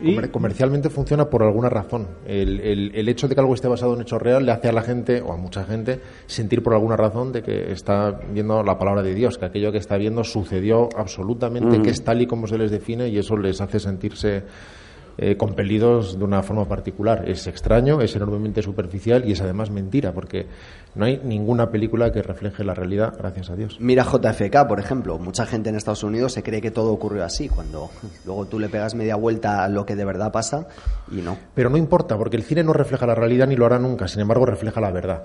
Y, y- y eso le sucede a JFK, refleja la verdad. La verdad no es lo que suceda con el clan eh, cubano. ¿Y quién mató a Kennedy? ¿Qué sucedió de verdad con Lee Harvey Oswald? Lo que le queda a la gente de JFK cuando recurre a ella para hablar de cualquier cosa y dice esto es como en JFK, es simplemente que las cosas no son lo que parecen, que la verdad oficial La es confusión. despreciable, que se puede manipular el modo en que eso llega y, y cualquier tipo de elementos eh, prácticamente desde la magia, consiguiendo que la gente asuma como cierto lo que no es. Y esa es la verdad. No importa nada lo que esté definiendo, su carácter universal es precisamente eso. Y las obras relevantes consiguen resonar para siempre precisamente porque definen la verdad, aunque sea eh, haciendo que su protagonista cabalgue una bala de cañón eh, durante 25 kilómetros. Yo, yo quería ir un momento al que habéis mencionado los dos, Juan y, y Rodrigo, el tema de la subjetividad en, en Goodfellas, ¿no? En, bueno, el cine de Scorsese. Yo, yo creo que el, a mí, pa- para mí me parece el, paradigma de la, de la subjetividad, me parece que es Malik, Tres Malik, que hace, por ejemplo, Badlands, hace Malas Tierras y cuenta la película como si lo contara la niña de la película. O sea, todos los planos, todo lo que está pasando lo cuenta como si fuera la, bueno, niña, la joven de la película. Hace Días, de, Días del Cielo y lo cuenta como si fuera la niña, de, cuenta todas las, todas las escenas, narrativamente, visualmente. Y yo creo que en Goodfellas no es tanto así. O sea, no es tan, no es, digamos, no es tan, la subjetividad no es de, de Ray Liotta, del personaje, sino que es, su- digamos, es, su mirada, pero no se transforma, no se, se, se definen en los, en los planos, en el, no sé cómo decir, en la, en el Se contexto. rompe la primera persona, de hecho. Así como en Taxi Driver no se rompe, salvo en una escena que además es controvertida, porque podríamos imaginar que es una ensoñación de De Niro, nunca se rompe la primera persona. En el caso de Goodfellas sí es más fragmentaria y cuando lleguemos a Casino se hace todavía más experimental. Hay dos, de hecho, en casinos. Pero esta película lo contiene todo, porque uno puede ver un plano secuencia tan legendario ya a estas alturas como la entrada por la puerta de atrás del Copacabana, que llevó tres días de preparación y después se rodó durante otros dos días. Y la toma que por fin se usó es la 9, es una obra maestra de la coreografía de cámara que además está definiendo el ambiente de un lugar determinado, cómo va repartiendo propinas, las reacciones de los Braco cuando dice, ¿con quién cojones estoy saliendo? Este no decía que trabajaba en la construcción, le pone en su mesa, mostrar lo que es ser un gángster y cuál es el atractivo de ser un gángster, que no es matar a nadie, sino ser tratado como una puta estrella de rock, que es lo que quieren ser, quieren ser Sinatra. Esa fascinación la, define de una forma maravillosa. ¿Cómo consigue generar ese glamour y a la vez destruirlo? Como a través de la figura de Joe Pesci, creando esa atracción y rechazo absoluto con un personaje extremo como se había visto muy pocas veces. Cuando uno se encuentra a sí mismo a veces riéndose ante situaciones que le aterran y que le generan una risa más bien incómoda que se congela durante varias veces. Hay escenas basadas en la absoluta nada, por ejemplo, como aquella en la que De Niro le dice a Lorraine Bracco que al otro lado del callejón, entrando un almacén al lado, puede Vete allí, entrar vete allí, vete allí. y coger lo que ella quiera. No sé si eran unos vestidos. Sí, eran unos vestidos, sí. sí. sí.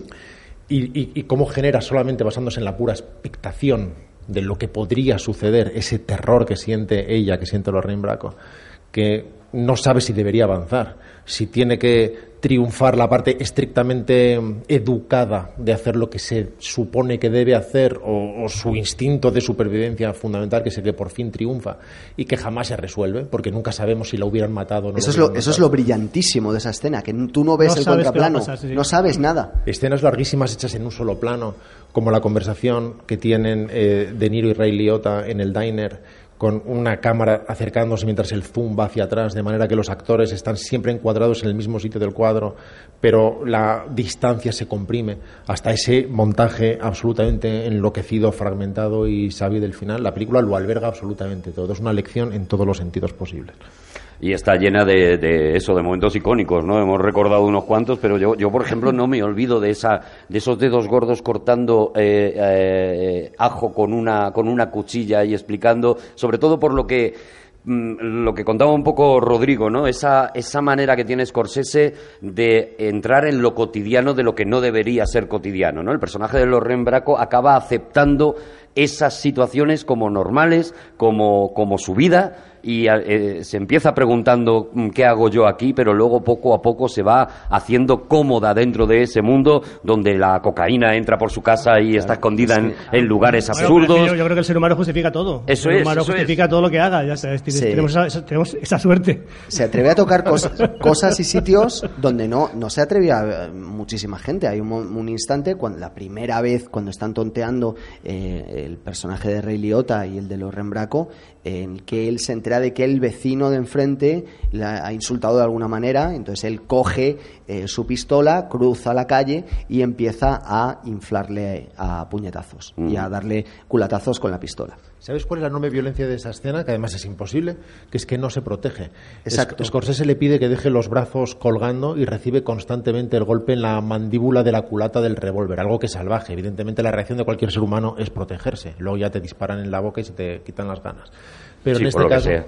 pero en este caso ni siquiera lo hace de esa manera, consiguiendo nuevamente una imagen no realista, sino de una violencia icónica casi pictórica. Sí, porque además lo, lo normal es que tú cuando golpeas a alguien, que, bueno, Sí, bueno, lo que hacemos habitualmente cuando Eh, golpeas. Sí, lo Sí, como lo cuando- normal es cuando- golpeas a alguien, el, pero... el sitio, sobre todo con un cuchillo, el sitio donde más marcas le dejas es en los brazos, porque los seres humanos hacemos así. Pero esa es una tremenda violencia. Pero luego hay una ¿Pero por qué violencia. sabes eso, Juan? Por cosas. Y luego hay, hay una Por violencia. franceses. Hay, por mis vacaciones tra- eh, transpirenaicas. Bueno, la cuestión es que eh, eh, cuando él cruza la calle de vuelta, eh, l- hay una confesión del personaje de Loren Braco que cuando está contando lo que el otro hizo y dice, debo confesarte que me puso cachonda.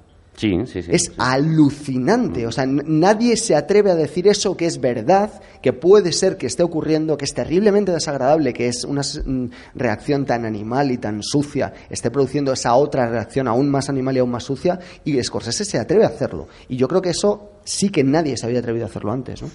Pues es una película en la que yo creo que en muchos momentos lo que, lo que sientes es terror. O sea, esa famosa escena de Joe Pesci de te hace gracia, te hace gracia, a mí no me hace gracia. Joe Pesci es una grandísima persona. Sí.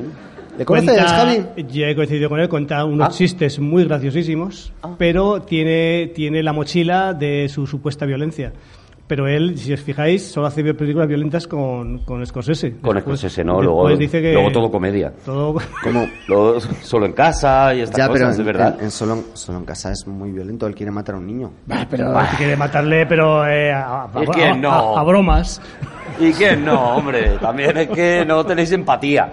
Esta película lo más sensato que podemos hacer es salirnos lo antes posible Sí. o no abandonar. Estaba, estaba bailando precisamente hacia eso, hacia el terror, ¿no? Que parece que, que eh, eh, mucha gente entendió que Scorsese, además de estar haciendo una película de gángsters, estaba haciendo una película en la que en algunos momentos tenías auténtico terror y a lo mejor fue eso, y ahora me lo aclaráis vosotros, lo que le lleva a que su siguiente proyecto se llame El Cabo del Miedo.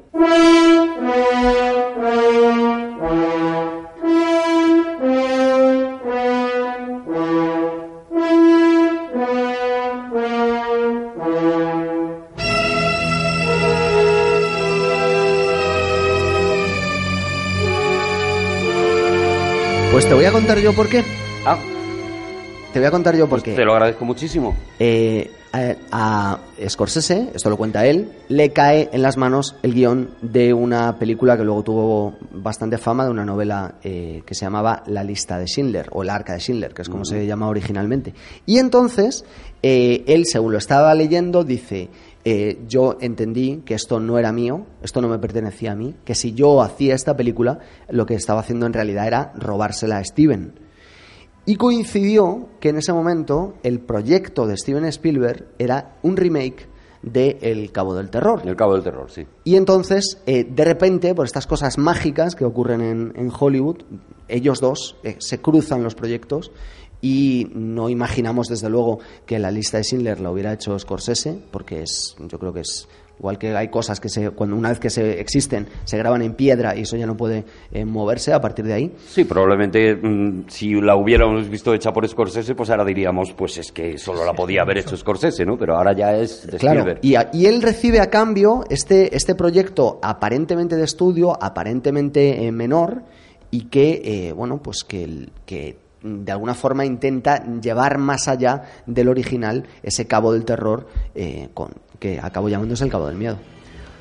Él, además, eh, tenía una relación muy, muy cercana como espectador, por admiración, con el, el Cabo del Terror original, con el KFR original de J. Leigh Thompson, hasta el punto de que respeta eh, la figura de los personajes, no de los personajes protagonistas, sino de los actores que los interpreta y les asigna personajes secundarios, y usa directamente, adaptada por Elmer Bernstein, la música original de Bernard Herrmann, Es de- que es perdona, la que estamos Robert escuchando Mitchum ahora. es el, el protagonista. Es Robert, Robert Mitchum y Gregory Y Peck. Lleva Gregory Peck haciendo de abogado que defiende a Sí, Bowden. Robert etcétera. Mitchum es el malo, sí, sí. Sí, recordáis que salen ambos, ¿no? Ambos tienen un cameo en la película. Salen en el remake, sí. Y directamente tiene que ver con la relación que decíamos antes con la música en las películas de Scorsese. En lugar de llamar a un músico para que incorpore música original, decide usar la banda sonora de la película original, evidentemente adaptada, porque no puede uno coger simplemente tracks y colocarlos encima de las imágenes. Hay una labor de pura sincronía que a todos se nos ocurre que, que hay que adaptar.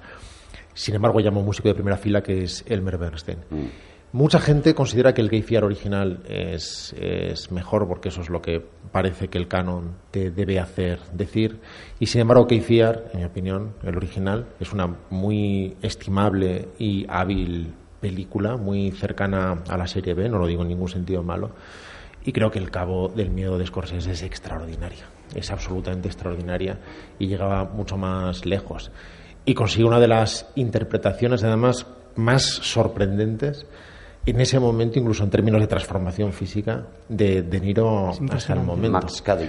Está haciendo un personaje que ni siquiera le corresponde teóricamente a su edad y que le obliga además a un estado de Hombre, forma que tampoco corresponde. Cuando está haciendo abdominales en su, preparándose para, para atacar al, al abogado, es, es una, es, da, un, da pavor, ¿no? O sea, no miedo, pavor, pavor. Está llena de homenajes, incluso este cuerpo tatuado de arriba abajo tiene mucho que ver con la noche del cazador, también con Robert Mitchum, con el Love y Hate, marcado en sus, en sus nudillos y toda la cinefilia la vuelca, además con esa falta de presión que se tiene cuando el proyecto no es personal y uno puede volcar toda su sabiduría de director. La película efectivamente le iba a dirigir inicialmente Spielberg y hay una escena que es paradigmática de las, de las diferencias entre estos dos creadores, sin convertir a nada en mejor o peor. Cada uno tiene sus filias.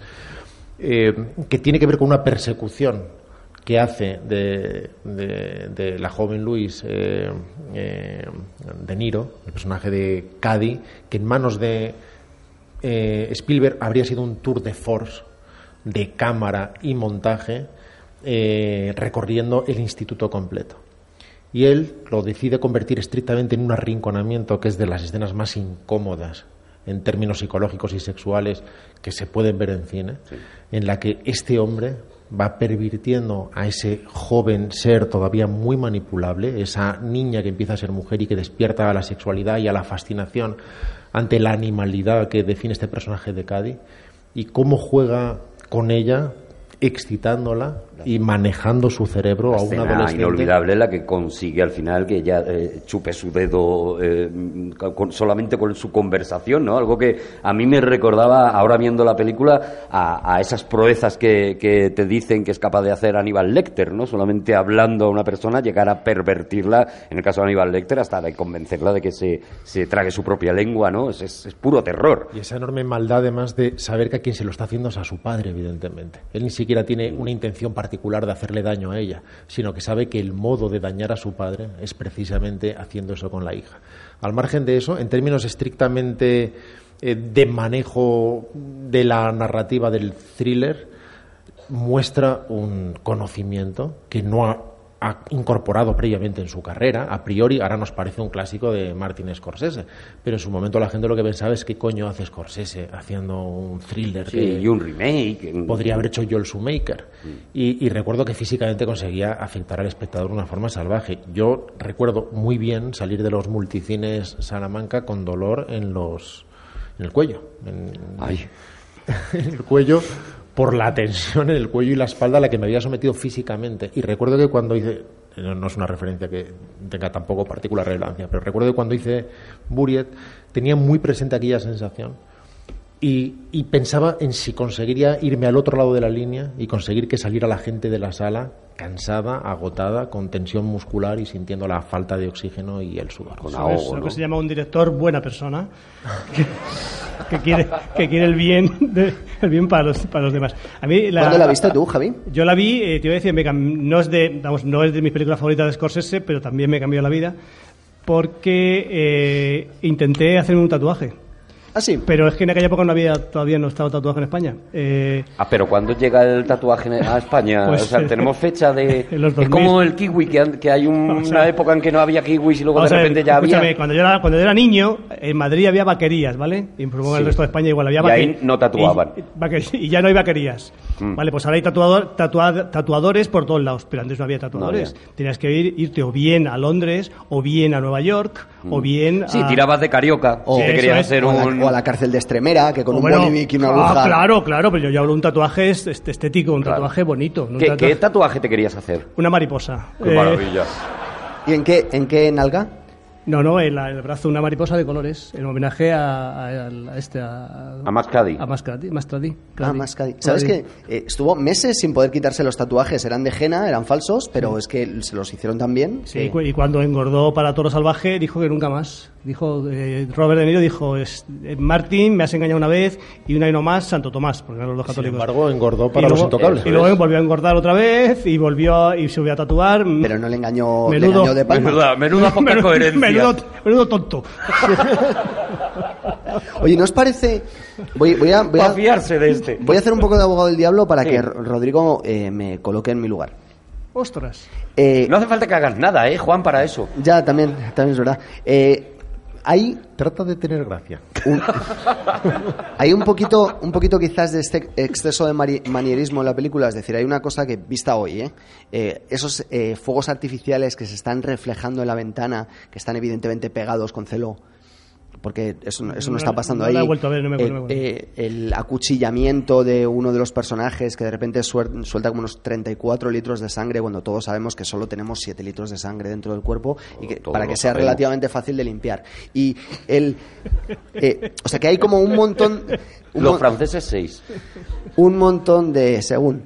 eh, hay un montón de, un montón de cosas que están quizás un poco exageradas de más. Bueno, es que es un guiñol, ¿no? Al final la película. Yo creo que la película es extremadamente manierista, precisamente porque la asume con Ah, la mira, mi sitio era aquí arriba. con la falta de implicación personal que le permite tener esa libertad que, que- que le permite ponerse jugón.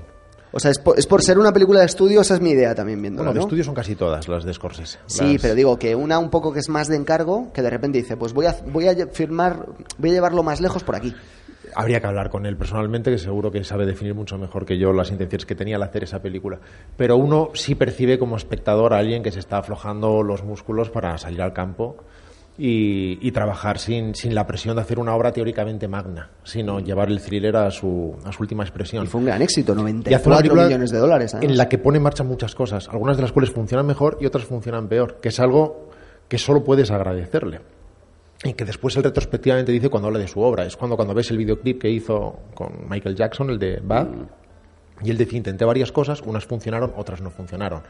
Recuerdo que vi ese videoclip, no me interesó tanto en su momento, ahora me parece extraordinario, porque incluso muchas de las cosas que no funcionaron, resulta que sí que funcionaron. Solo hacían falta otros Tiempo, 15 años tiempo, claro. para que nos diéramos cuenta de que iba 15 años por delante y que estaba inventando cosas que él mismo, que a él mismo no le convencían, como diciendo, creo que me he pasado. Y luego 15 años después llegábamos los demás a ese, a ese lugar. Y esta película, por ejemplo, a veces tiene travelings enfáticos en momentos que no parecen requerirlo y que no parecen funcionar. Sin embargo, otros momentos, como cuando empieza a cerrarse en la habitación con ese montaje fraccionado a partir de detalles de cómo cierran las lamas de la persiana y la llave y el pomo de la puerta, que son increíbles.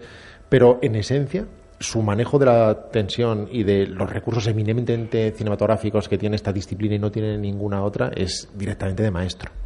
Ya con Malas Calles y con eh, uno de los nuestros se había se habría proclamado ya como uno de los grandes eh, estudiosos de las mafias, ¿no? De- del mundo de la mafia. Y en su siguiente película, yo creo que lo que hace es precisamente tratar una mafia que, sin embargo, socialmente no está considerada como mafia y, que da el mismo terror o, o- o quizá más que Max Cady, ¿no? La película aparentemente bonita, eh, deliciosa, estéticamente preciosa se llamaba La Edad de la Inocencia.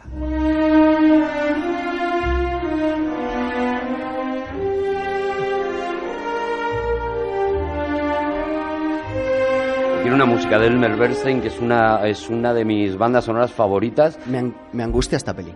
No, no, es, es absolutamente angustiosa. Es- o sea, de lo que es- está hablando es de lo que habla mucho Scorsese, de, de- de gente que normaliza el terror, ¿no? Porque Es- esto es lo que le está ocurriendo a los protagonistas. Es, junto con, con Fuga de Alcatraz y Encerrado, una de las tres mejores películas de cárceles de la historia. O sea, me parece que estás viendo a personajes que están metidos dentro de una prisión de barrotes de oro, pero que y, de- y encerrados incluso dentro de sus propios trajes. Es una película angustiosamente claustrofóbica. Sí, sí, es el continuo no poder hacer lo que, lo que te apetecería hacer, no poder vivir tu vida eh, como te gustaría vivirla, simplemente porque perteneces a una clase, en este caso social, que no te lo va a permitir. Sus normas no te van a permitir hacer, hacer eso, ¿no? Y a mí, a mí, no sé qué, qué pensáis vosotros, a mí me parece película a reivindicar porque me parece una delicia, mm, no solamente visualmente, que es evidentemente una delicia, sino, sino que la- debajo, por ahí debajo de la historia, hay, hay mucho de, de la libertad personal y de lo que la presión social es capaz de hacerte a, a ti mismo, ¿no? el- uno de los mayores hallazgos, además de la película, es ese instante en el que los personajes bailan alrededor de un salón y eso es alucinante.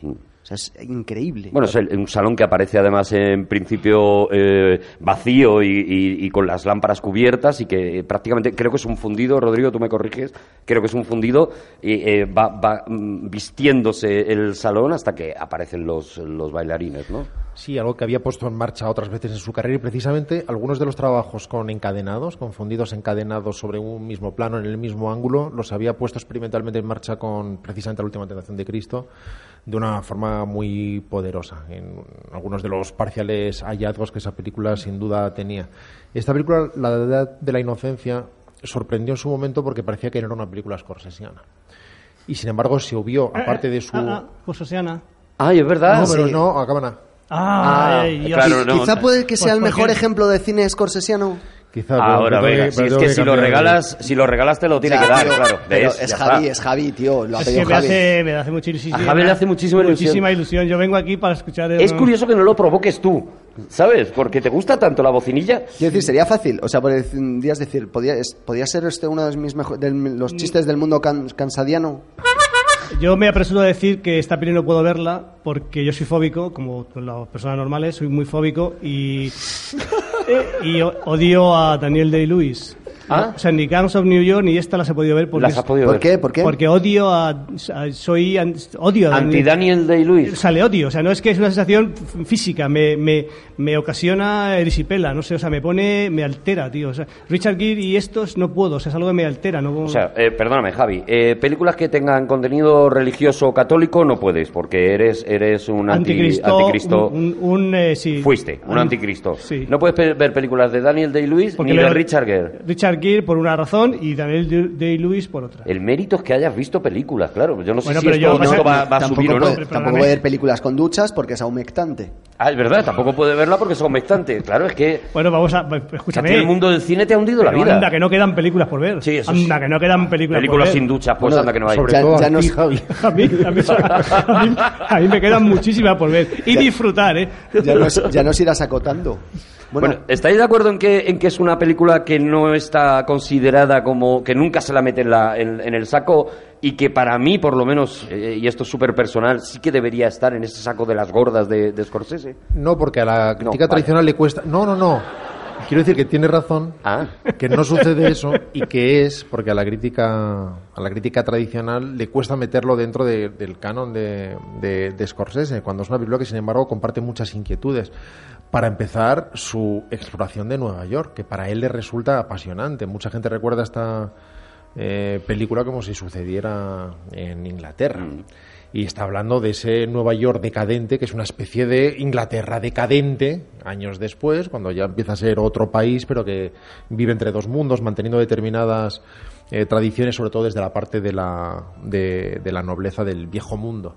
Es una novela que le entusiasma de Edith Wharton, una escritora además excepcional en el manejo del detalle desde hacía mucho tiempo, que se planteó varias veces llevar al cine, pero que no encontraba la manera. La historia no, no es, en términos narrativos, eh, eh, suficientemente cohesiva para, su, para ser vertida al mundo del cine, que tiene una, una naturaleza muy diferente de la literaria.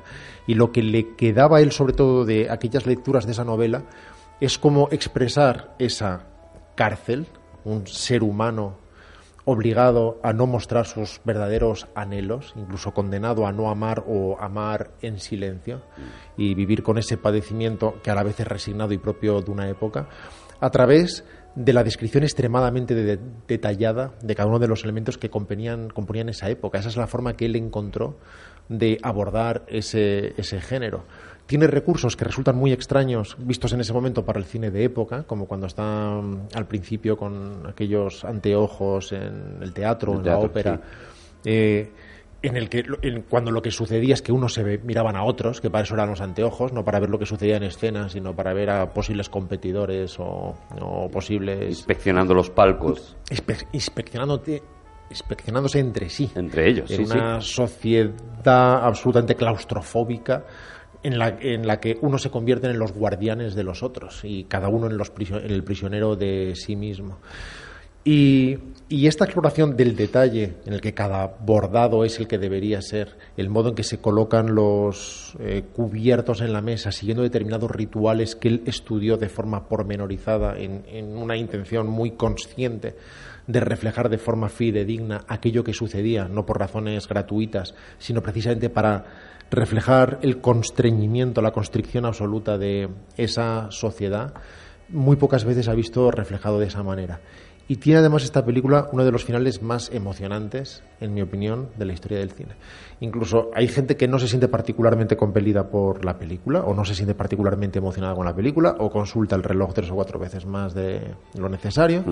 Pero cuando llegan esos últimos 15 minutos con esa reflexión final, esa voz en off, que en España hizo, si no recuerdo mal, Nuria Esper, que es la que Esper, hizo el Era doblaje. Jo- Joan Bud Barrena, ¿no? En la versión original, sí. Sí, hablando de La, Newman. la mujer de Paul Newman. La mujer de Paul Newman es absolutamente estremecedor. Y recuerdo que incluso viéndola más bien chaval, cuando no tenía la menor preparación para acceder a emociones así de complejas, hay algo que me alcanzó de una forma no definida y que in- incluso a mí como, como estúpido superficial me, me, me- me cayó la boca. Oye, ¿y, no da problem- pero ¿y no os da problemas Daniel Day-Lewis? O sea, ¿la veis tan tranquilos? O sea, no, no O se sea, yo ocasiona... estoy bien con eso. O sea, no se ocasiona... De hecho, él yo creo que está muy bien, igual que Michelle Pfeiffer, que está, que no, no, está sí, no digo- espectacular. pero no digo que sea mal actor, ¿no? Pero Sale no Winona parece- Ryder, que no sé cómo lo llevas también eso. Winona- Pero está terriblemente mal en esa película, Winona Ryder. Pero Me es que- un, un error de casting brutal.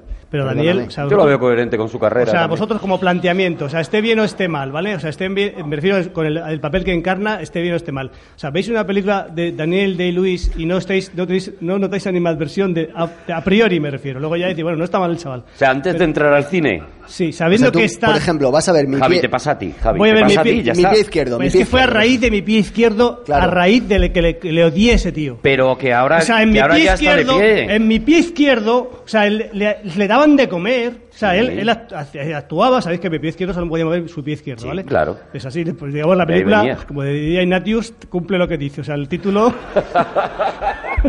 está bien porque es así la película, va de eso, va de uno que solo mueve su pie izquierdo.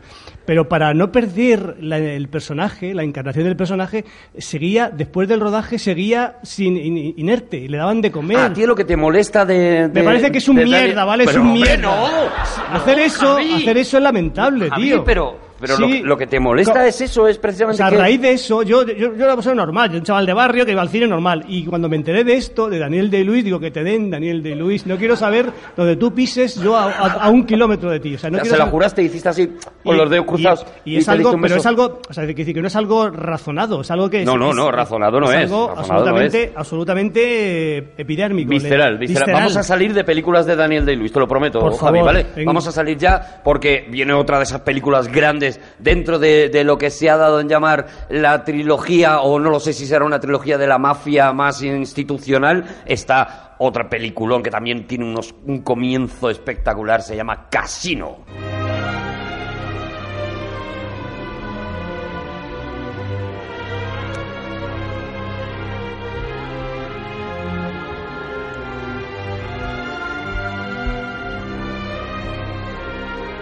Qué principio el de, el de esta película, ¿no? Los, el- los títulos de crédito también recuperados de Saul Bass, ¿no? De, de ese gran genio de los títulos de crédito. Y una película que también es de esas que te, que te dejan completamente enloquecido. Sí. Una vez más, una película que no fue saludada con particular entusiasmo porque se consideraba una especie de réplica innecesaria de Goodfellas y se consideraba que los hallazgos de Goodfellas estaban en esta película que no hacía falta haber rodado. Una vez más, considero que la película es absolutamente extraordinaria.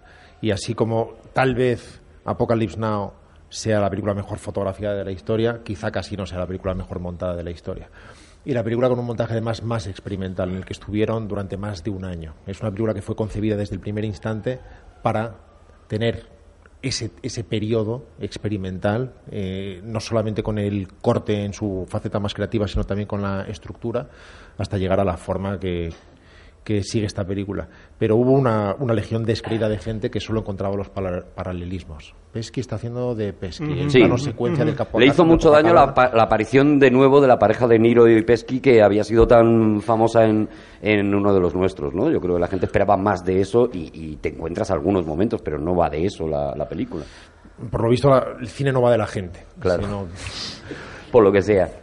afortunadamente. Ah, Quiero decir que el creador tiene la labor de ir por delante, no, no, no de pedir permiso. Eh, cuando se pide permiso sucede lo que le pasa a Homer Simpson cuando diseña ese, ese coche. El coche, exacto. El, el creador es el que, el que tiene que poner nervioso a la gente, el que tiene que incomodar a la gente, y la gente es la que después, cuando el creador es de verdad, cuando es un visionario como le sucede a Scorsese, se va preparando poco a poco para, para absorber esos caminos que otro abre.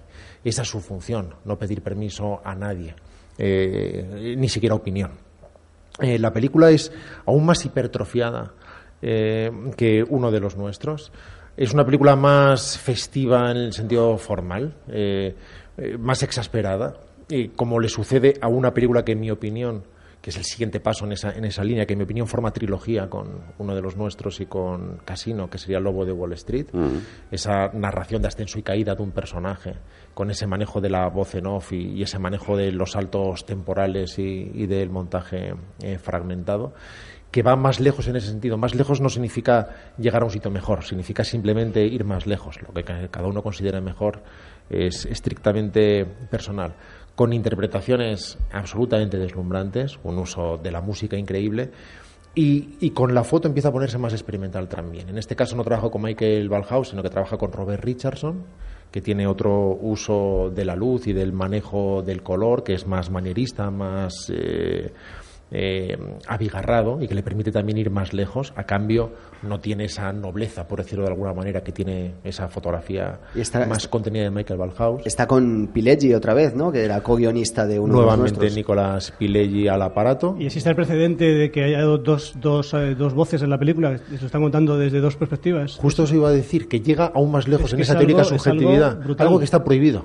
Es que es brutal. Está prohibido en el cine que como casi tantas, como tantas cosas en la historia de, de la carrera de Scorsese se la sudan. Porque teóricamente cuando uno se adscribe a una, a una voz debe mantenerse en ella.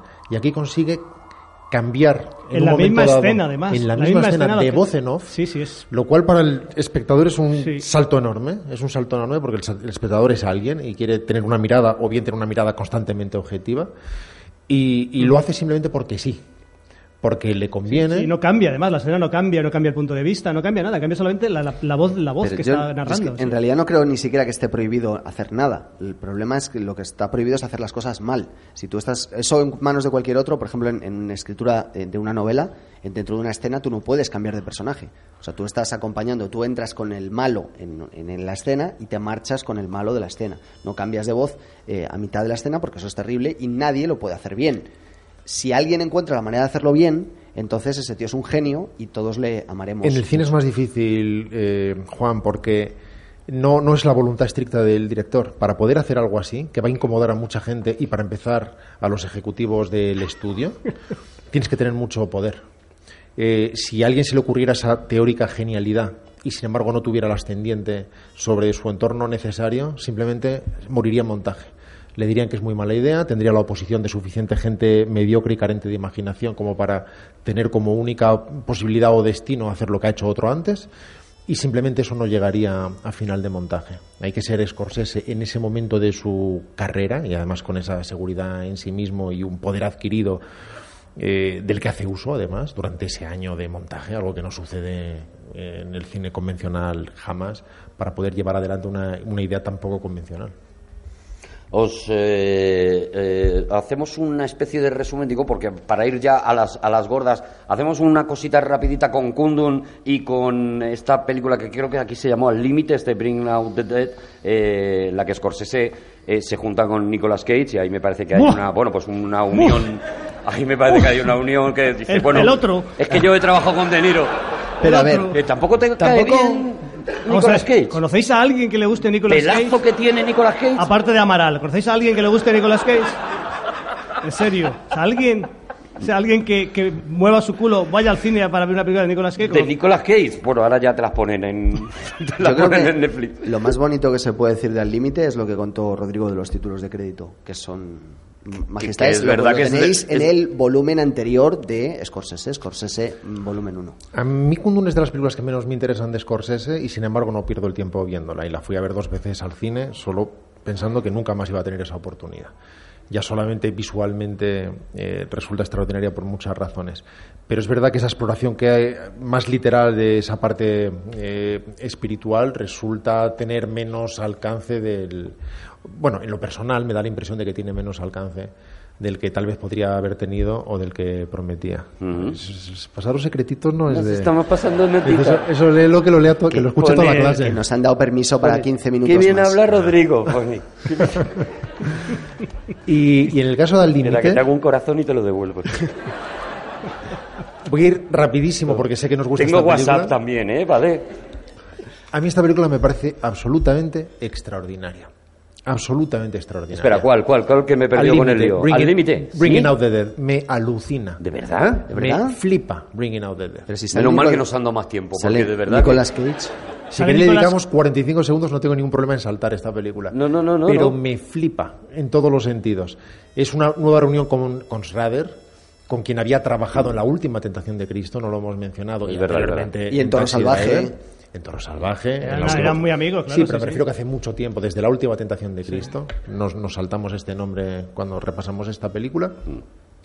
Y mucha gente buscó el pa- paralelismo con en Taxi Driver. Al fin y al cabo es un conductor, en este caso de ambulancia, recorriendo las calles tratando de encontrar nadie sabe qué.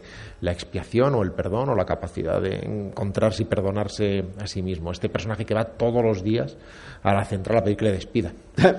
y le dicen mañana, sistemáticamente mañana, tranquilo. Con este personaje alucinado de John Goodman, el arranque del que hemos hablado de la armónica cuando entra en plano la eh, ambulancia que equivale a películas enteras de otros autores. Sí. Y a mí la, la atmósfera alucinada que consigue, recordad por ejemplo cuando entra en este paraíso del hachís, con y, y genera esta sensación de extraña placidez y calma alucinada en la que uno empieza a comprender por qué la gente entra, entra ahí con una visión que está nuevamente fuera de estructura. La película, en términos de estructura, no tiene el menor sentido.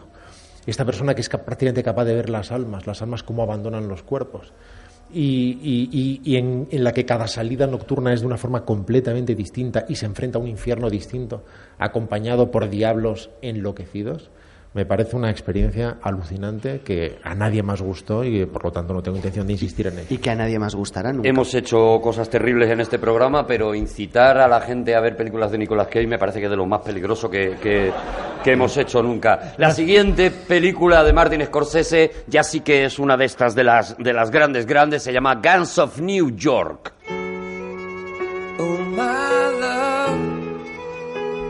Y es una, es, es una peli que nace capada, ¿no? Porque nace la idea de Martin Scorsese era hacer, una, era hacer dos películas eh, y el, el productor en, en ese momento, además un, un productor, Bernstein, eh, Weinstein, que en, eh, que en ese momento se carga dos proyectos muy parecidos. Uno es Kill Bill, eh, que eh, obliga a, a- a Tarantino a hacer una película, a hacer dos películas cuando él quería hacer una muy larga.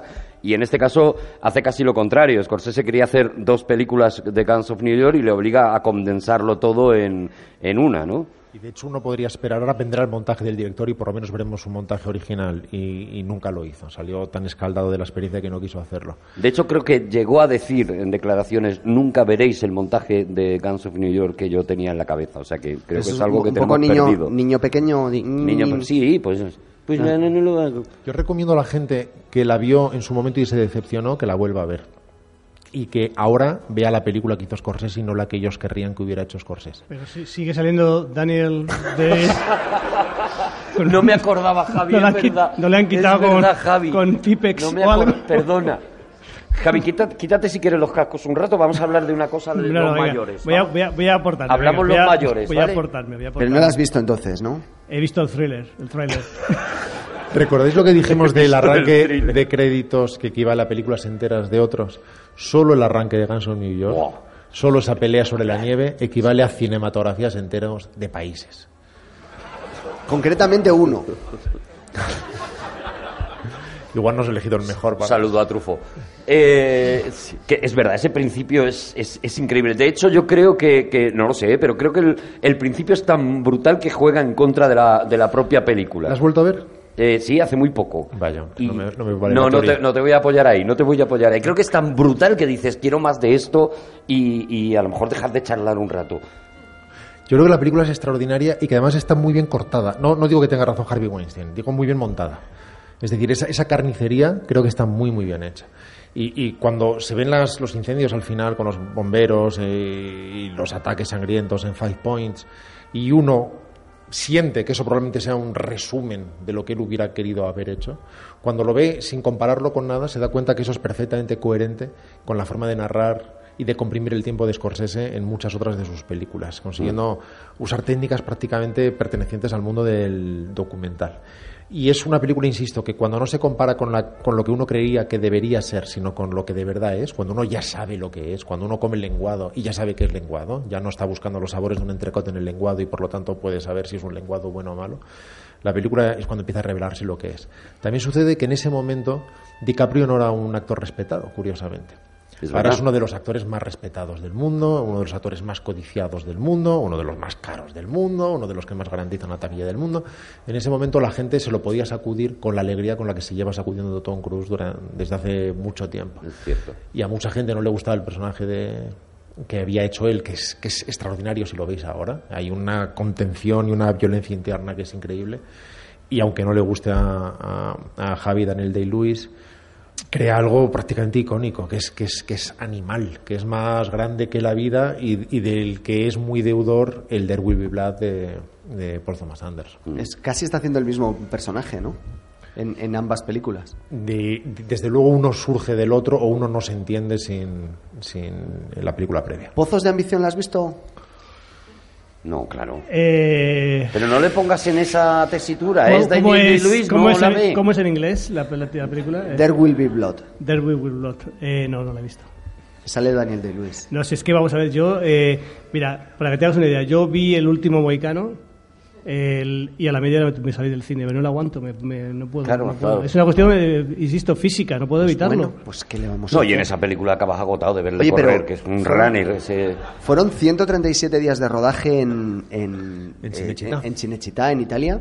Que La gente además dando muchísimo de sí mismos, pero a mí lo que, lo que me alucina, aparte de la dirección de actores, que es alucinante, es eh, ese increíble eh, eh, reflejo de la ciudad de Nueva York, que es casi física, es decir, se construyen unos decorados gigantescos con todo el dinero del mundo y, y tú estás viviendo en las calles de Nueva York, estás caminando por esos vericuetos y sintiendo esa pobreza y esa, esa, esa sensación de que lo que está ahí, a pesar de que ellos quieren ser personas, no son más que animales, que son inmigrantes que bajan del barco, se les pone un fusil en la mano y se les manda a morir y según bajan del barco y tienen un fusil, el siguiente paso que tú estás viendo es que ya están bajando de otro barco, mm, pero ya en ataúdes, ¿no? De Y la propia ciudad está también en ese estado salvaje, ¿no? Es- Porque es lo que el vemos, personaje, la claro, ciudad. la propia ciudad que vemos todavía no está asfaltada, la mayoría de las calles no están asfaltadas, la mayoría de las casas son aún eh, chabolas que acabarán siendo las grandes mansiones que luego veremos en, en la edad de la inocencia, ¿no? La ciudad está también Y los eh, que salvaje. llegaron el pasado martes se consideran nativos dispuestos a matar a los que llegaron el miércoles, es. que son extranjeros. Habría, habría una escena que a ti te gustaría mucho, que es la de que está ardiendo una casa y vienen dos equipos de bomberos y se pelean en la puerta. Ay, por- pero yo he visto una serie que es de un médico que es también en Nueva York. Y Ah, es pues ya a, está. a principios de siglo, no, a, principios- a a finales de siglo es. Y se pelean por y se también- pelean por los, por los, por los eh, muertos. No, esto es por ver quién apaga la casa. Mientras tanto la casa arde, es muy bonita. Sí, pues esto es lo mismo. Hay, hay muertos en la calle, entonces dos ambulancias pues se, pe- se pegan entre ellos para ver quién se le lleva al hospital y tal. Y es eso, a final de Pues siglo. habrá que ver quién lo hizo primero, lo de... mm, Pues yo creo que Daniel- Operarios pegándose, Tú a lo estás mejor puede viendo, ser un está género. habla- Javier Cansado está hablando de, de Nick. De Nick, de un de un hospital, de un médico, de Nick, un médico drogadicto. Y, y esto Me- marca, es verdad que es- marca el- el- la colaboración de, de lo que ya teníamos en la cabeza que Scorsese trabajaba con Robert De Niro, sobre todo, y ahora de repente entra Leonardo DiCaprio eh, como uno de los colaboradores habituales, ¿no? La siguiente película ya es protagonista absoluto de, de la película y es, es El Aviador, ¿no? ¿Qué os parece El Aviador? Mm, porque a, a mí no es de las películas que más me gustan de, de Scorsese. O sea, yo es una película que me puedo bajar de ella con tranquilidad. Adelante, Juan, porque yo voy a hablar bien de ella. Claro, tú sí. Eh, yo me temo que también. Creo que, que tiene una, una frase que además alguna vez la hemos comentado tú y yo, Rodrigo, que es esa, ese momento en el que va a tocar el pomo de la puerta y se para antes de hacerlo. Y en ese momento se plantea dentro de la cabeza de, de Howard Hughes si eso está limpio o si no está limpio. Es una escena muy, muy bonita desde el punto de vista psicológico, porque ha definido este trastorno que va consumiendo progresivamente el cerebro y la personalidad de, de Howard Hughes. Y cuando no se atreve a tocar ese pomo y ella le dice hazlo, él le pregunta, ¿está limpio? La respuesta lógica a todo, si quieres convencer a alguien, es sí, sí, créeme, lo he hecho personalmente, pero no dice eso. Dice, ¿está limpio? Y dice, nada lo está, Howard, pero hacemos lo que podemos. Y es lo único que le permite a Howard Hughes abrir eso, esa confianza y esa forma franca y directa de, de trabajarlo, de tratarlo. El- el- este, este tipo de trastorno creo que muy pocas veces ha sido tratado de una forma tan profunda como, como en esta película, que además tiene esa grandeza de biografía más grande que la vida que podría tener un Ciudadano Kane, una película de la que es muy deudora Sí. y con la que es muy difícil no relacionarla. Es otra película que no fue bien saludada y que es la obra de un maestro.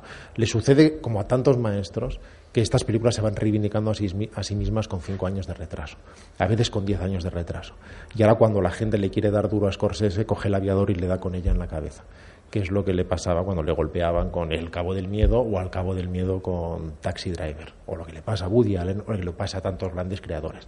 La gente cuando habla muchas veces de no eres el de Taxi Driver, lo que está queriendo decir es yo no soy el de Taxi Driver y yo querría tener 15 años como tenía en ese momento. Claro.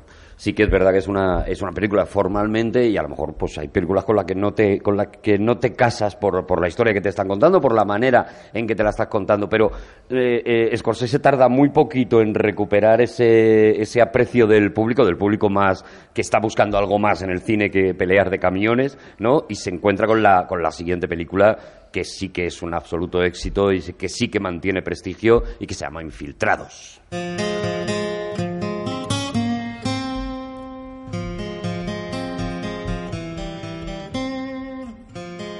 Y aquí sí que estamos ante una de esas películas que creo que no hay nadie a quien no le guste esta película, ¿no? Qué maravilla. Sí, yo, yo conozco a gente a la que no le gusta. ¿Ah, sí? Sí, sí, sí. Y además, diciendo nuevamente que no es uno de los grandes Scorseses. Personalmente a mí me gusta mucho más El Aviador, por ejemplo, que Infiltrados. Aunque The Departed me parece una extraordinaria película y disfruto mucho viéndola. Además, tú ves The Departed, da igual cualesquiera cinco minutos decidas ver de ella, te, te explota la cabeza por la fuerza libérrima que tiene a la hora de mover la cámara, enfatizando de según qué momentos, Único y una Oscar, forma ¿no? de cortar única. Único. Oscar esta, este- por esta película tiene, ¿no? Esta no Sí, tiene más Oscar. Igual que Paul Newman ganó su Oscar por el color del dinero. Por el color del dinero. Sí, sí, sí. Seguramente lo mereció muchas más veces antes. Bueno, con Paul Newman hay una, hay una cosa histórica con eso y es que a él le dan el Oscar honorario, o sea, este Oscar que te vamos a dar porque cualquier día te nos mueres, Paul Newman, sí. y él recoge el Oscar eh, desde una pantalla sentado en una mesa de billar eh, diciendo... eh, no he podido ir a la ceremonia porque estoy grabando una película con Martin Scorsese que se llama El color del dinero. Le dan el Oscar honorario ese año y al año siguiente se gana el Oscar de verdad eh, por su interpretación en El color del dinero, que me parece, y me vais a perdonar, una de las grandes sacadas de chorra de la historia del cine. Y qué buenas infiltrados, oye. Y qué buenos infiltrados. Perdóname, pero me, me he venido arriba. Es sí. alucinante esa película. O sea, a mí me, me parece un ejemplo de, eh, de todo. O sea, de historia, de empatía con los personajes, de tensión. Esa es una de esas películas que te hace que te- el cuello te duela. Como decía antes Rodrigo, que tú estás con los nudillos diciendo, Dios mío, ¿qué va a ocurrir? ¿Qué va a pasar? Es demoledora también, porque es eh, terriblemente desasosegante, incluso en su conclusión, que no contaré, porque creo que todo el mundo debe ver infiltrado sí o sí. Ese sentido- Esa de muy 2000, y- divertida. 2000 y pico, 2007 u 8, así es, ¿no? Esa peli, o sea, eso es... ¿No? ¿No os acordáis de qué, de qué año es? 2000... De- grados. del año no, sí, eso lo tengo yo aquí Ah. apuntadito. 2008. 2008, vale. Tú pídeme datos, pídeme Vale, tal, que yo o sea, tengo aquí. pues, y tengo un Google Yo y creo de que es todo. anterior, ¿eh? Yo diría que es 2006, 2005, Yo, yo 2006. juraría que sí, pero hay Ah, una, 2006, es verdad. Hay mira. una cosa que tiene Tú pídeme datos. Hay una, Pido datos y resto dos, ¿no? hay una cosa, hay una cosa de infiltrados que, que es alucinante y es eh, que es una película que cambia, que tiene una media de duración de planos de 2,7 segundos. Hace una cosa con el montaje que es alucinante. O sea, si tú comparas, por ejemplo, con El Aviador, que es una película que es también bastante rápida, 3,7 segundos por plano. eh, eh, uno de los- uno, uno de los nuestros, 7 segundos, Guns of New York, 7,2 segundos. eh, Pero que te sabes la media de planos de las películas de Martin Scorsese. Sí, hasta ¿No te Alicia, estás pasando preparando los programas? No. Alicia, Alicia ya no vive aquí, tiene una media de 8 segundos por plano. Y es, y es verdad que tú Pues ese dato no venía muy bien. esta, esta película, eh, tú viéndola, estás completamente embobado porque no es, o sea, tú no te suelta, te agarra desde el principio, es mm, relativamente eh, corta para ser lo, para lo que está contando, pero y no te puedes mover de la butaca, es uno, dos, tres, cuatro, cambia, cambia, cambia, cambia, cambia todo el rato. Scorsese, eh, la- las películas más experimentales y más que más han hecho avanzar el arte del montaje son las de Scorsese. Hablamos siempre de Thelma Schoonmaker, que es una eh, montadora extraordinaria, pero no se puede montar así si la película no es de Scorsese. Scorsese es un director montador y dirige para montaje. Insisto, la propia Thelma dice yo todo lo que sé de montaje lo he aprendido de él. Cuando ves a Thelma Schoonmaker, por ejemplo, montando Grace of My Heart, es una película con un montaje convencional. Trata de comprimir el tiempo algunas veces con determinados encadenados para solucionar algunos problemas. Todo funciona de verdad, pero ese sentido del corte extraordinario de planos en colisión que se produce en el cine de Scorsese solo se puede producir con un director montador. Y es muy difícil discernir qué pertenece a quién, con alguien que tiene, insisto, ese sentido del corte que es inédito en la historia del cine y que mucha gente ha tratado de replicar. Si, si el director que para la generación de Scorsese más vocaciones despertó fue probablemente Orson Welles, una especie de fábrica de despertar vocaciones. El siguiente, para las generaciones actuales, sería Scorsese. Sería el director que más eh, vocaciones ha despertado. No se puede entender el cine de Joe Carnahan, insisto, o el de Fuqua, o el de Meirelles, sin acudir a Scorsese. Y uno puede reconocer en películas como Killing Me Softly, por ejemplo, eh, el momento exacto en el que alguien abrió los ojos viendo un determinado plano de Goodfellas y cómo eso afectó al resto de su vida eh, para siempre. Vamos con otra película más también, eh, también muy exitosa. Se llamaba Shutter Island. Y esta Island. funcionó, hizo muchísimo dinero esta La- película, la ¿eh? S es muda. Eh, Sutter Island. Island. ¿he dicho, ¿Qué he dicho? Island. Island, yo lo digo siempre Island. Pero es que ¿Para es muda la S. No, pero es que quiere decir que es una isla. Quiere decir que- que Claro, Island de isla. Claro, Es que Es sí, que sí. estás- Es obvio. Estamos tontos, de verdad, ¿eh? ¿Sabéis que yo tengo, tengo un póster en mi casa de Sutter Island? Ah, ¿y por qué? Pues no ¿Porque sé, no pero sale Daniel Day-Lewis? aparece, no, porque bueno, entre otras razones, pero aparecía y me encanta el, el póster de la, la, la tengo en casa. el- ¿Has, has visto la peli? Pues sí la he visto, he hecho el tonto para... Ah, cuidado, cuidado. No voy a tener un póster de una película que no la he visto, por favor. ¿Cómo calla boca, Javi? ¿Cómo Ay. callas bocas? ¿Y, y qué te parece? ¿Qué te parece la película? Interesante. ¿Te ¿Os- dio bajona? ¿Os acordáis cuando se decía, tienen muy buena fotografía? Sí, eso, sacaste eso, ¿no? Eso, eso fue lo que te pasó, ¿no? Oye, ¿os gusta Shutter Island? Sí. A mí no me gusta mucho. A mí tampoco, y te voy a decir por qué. Me leí primero la novela de Denis Lehane, que probablemente sea uno de mis tres escritores de novela negra favoritos. Eh, es el autor, entre otras, de la más conocida probablemente sea Mystic River, película absoluta obra maestra de, de Clint Eastwood. Eh, y es un gran creador de historias, un gran componedor de palabras y un gran componedor de tramas. Y eh, me parece que eh, no consigue eh, trasladarla bien la novela Scorsese. Pero yo creo que es una película. película, otra cosa es una novela. Yo creo que. No, pero hay- tiene- y pero la- a mí me parece una barbaridad, no tiene nada que ver. No, pero ¿sabes qué pasa? Que es que la historia simplemente no funciona. O sea, hay cosas que funcionan o no funcionan. El personaje de DiCaprio es maravilloso, DiCaprio es enorme, creo que es el actor, mm, el mejor actor de- del siglo XXI. No creo que haya muchas dudas de eso. Y está enorme también, pero la película, por lo que sea, la historia a mí no me gusta. Pues ya está, pues si tampoco nos emociona, vamos a la siguiente. Bueno, al, claro, tener, tampoco al vamos a- tener- al tener yo un, un póster, os he mediatizado un poco. pero Claro, vamos, sí. eh, Tiene, Pensábamos que iba a dar para más, tiene, pero tiene no. cosas, no. tiene cosas extraordinarias. Sí, claro, pero eso en toda la, la filmografía. La peor Scorsese, película ¿no? de Scorsese es mejor. clásico como pocas de sus películas. Hay Mm. veces que uno ve ese gusto por, el cincu- por los años 50 y luego tiene un manejo de la, de la música único, busca- buscando música contemporánea de corte clásico. A veces tratada después por Mark Richter, hay piezas de Penderecki, piezas de John Cage, cosas muy nuevamente experimentales, pero Mm. cuando se llega a Shutter Island da la impresión de que se llega a la isla Calavera, de alguna manera. Sí, es es la verdad. misma sensación que llegar a la, a la isla de King Kong. Y tiene algunos de los diálogos, curiosamente, más interesantes y mejor escritos en términos literarios de la carrera de Scorsese. No me atrevo a decir que la peli no funcione, pero la peli funcionó. No, no, funcionó muy la bien. peli gustó muchísimo a mucha gente. Yo nunca soy capaz de entrar en ella. Recuerdo que la vi por pura casualidad en el, en el estreno mundial en el Festival de Berlín porque est- estaba haciendo algo y por pura casualidad me cayeron unas entradas. Ahí estaba Scorsese y estaba todo su elenco. No me gustó la película y pensé, bueno, no sabes tanto inglés como crees, ahora la ves en España tranquilo y, y- y la reacción que recibí fue la misma. Me, me parecía a veces que estaba viendo una especie de videojuego de videojuego con ínfulas en el que me resultaba muy difícil entrar con esa explicación final Jessica Fletcher de, de, Sí, un poquito Los Serrano. al Suena así, final. ti, ti, tu, ti, tu, ti, de media hora y a la vez tiene un final demoledor para el cine mainstream con una de las últimas frases más demoledoras que, que se bueno, recuerda. cuando vuelva a casa, quito el póster, ¿vale? ya está. Así sí. Haz el favor, ¿vale, Javi? A mí hay la siguiente película que viene, sin embargo, eh, y a lo mejor en esto me, me quedo solo y estará bien porque así también avanzamos, pero yo estoy completamente enamorado de esta película que se llama, aquí en España por lo menos, se llamó La invención de Hugo. Y puede que esté solo en esto, y me da igual, o sea, Me gusta me parece una película preciosa, me parece una delicia de película y me parece una... y me está mirando Rodrigo y estoy muerto de miedo ahora mismo, o Mi- sea... Más mil por aquí. Ahora Rodrigo que diga lo que quiera. A mí no es de las que más me gustan de Scorsese. ¡Vaya! Me interesan muchas cosas. Otro póster que tengo que quitar. Él explora, por ejemplo, el lenguaje del 3D de verdad.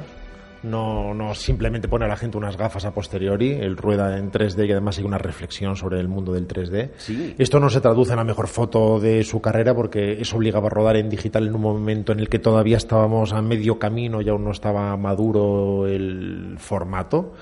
Y las partes que más me interesan son esa expresión de amor puro al cine, al cine, no ni siquiera al cine clásico, al precine, a los orígenes del cine, a la prehistoria del cine.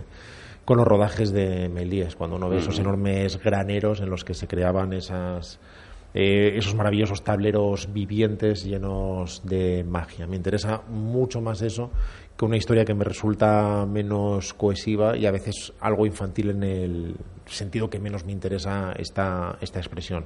Una vez más la he visto dos veces, la he visto tres veces. Siempre aprendo mucho de, de un maestro como él, pero no es de las que están en mi... Yo creo que hace una cosa y, y que ha convertido, se ha convertido en la única película que yo solo quiero ver en 3D. Eh, eh, pre- precisamente porque una de las cosas que más me fascinó es cómo utiliza el 3D de una manera que yo no había visto nunca en el cine. Me explico. O sea, el 3D normalmente, eh, por, por, pura lógica, lo que nos viene a todos a la cabeza es eh, plantear cosas que parten de la pantalla hacia el espectador. Sin embargo, aquí lo que hace Scorsese es todo lo contrario, aprovechar ese 3D para llevar el fondo lo más lejos posible. O sea, el 3D parte de la pantalla y, y- y va hacia allá. Y hay algunas escenas en las que está el, el niño está como en, un, como en unos jardines y demás, donde hay una especie de corredores de, de laberinto y demás, en donde la escena parece perderse en el horizonte. O sea, sientes el 3D, pero hacia el horizonte en vez de hacia ti, ¿no? No, no hay nadie tirándote cosas a la cara, que es lo normal, ¿no? En, en Grandes el 3D. creadores tienen una reflexión sobre esto. Cuando ves el trabajo de Tintín, eh, Spielberg en, en Tintín, el secreto del unicornio, Mm. es sensacional. O, o cuando ves el trabajo, probablemente la única película que solo puede verse o solo debe verse en 3D de la historia hasta ahora probablemente sea Gravity de Cuarón, una película que sin el 3D pierde el 70% de la experiencia seguramente. Los verdaderos cineastas eh, usan esto dando un paso más allá, algo que es extremadamente raro. Y el que no sabe hacer cine, pues en viaje al centro de la Tierra coge una aceituna, la tira a los pectorales de The Rock y hace que el mm, The Rock comprima el pectoral y la aceituna rebote hacia el espectador. Recuerdo esa escena, tengo un póster en mi Hombre, ¿a habitación quién no? con el pectoral y la aceituna. Y me pongo las gafas y paso unas noches buenísimas, de verdad, ¿eh? Paso unas noches maravillosas. La siguiente película de Scorsese, estamos ya ahí, eh, nos quedan muy poquitas, pero, pero las que nos quedan son muy gordas, porque la siguiente es otra de esas que yo creo que marcaron también la historia de Scorsese. Un tío que se reinventa cada, cada vez, o sea, cada vez que vas a verle no sabes qué te vas a encontrar, y en este caso yo por lo menos sentí otra vez la conmoción cuando vi El Lobo de Wall Street.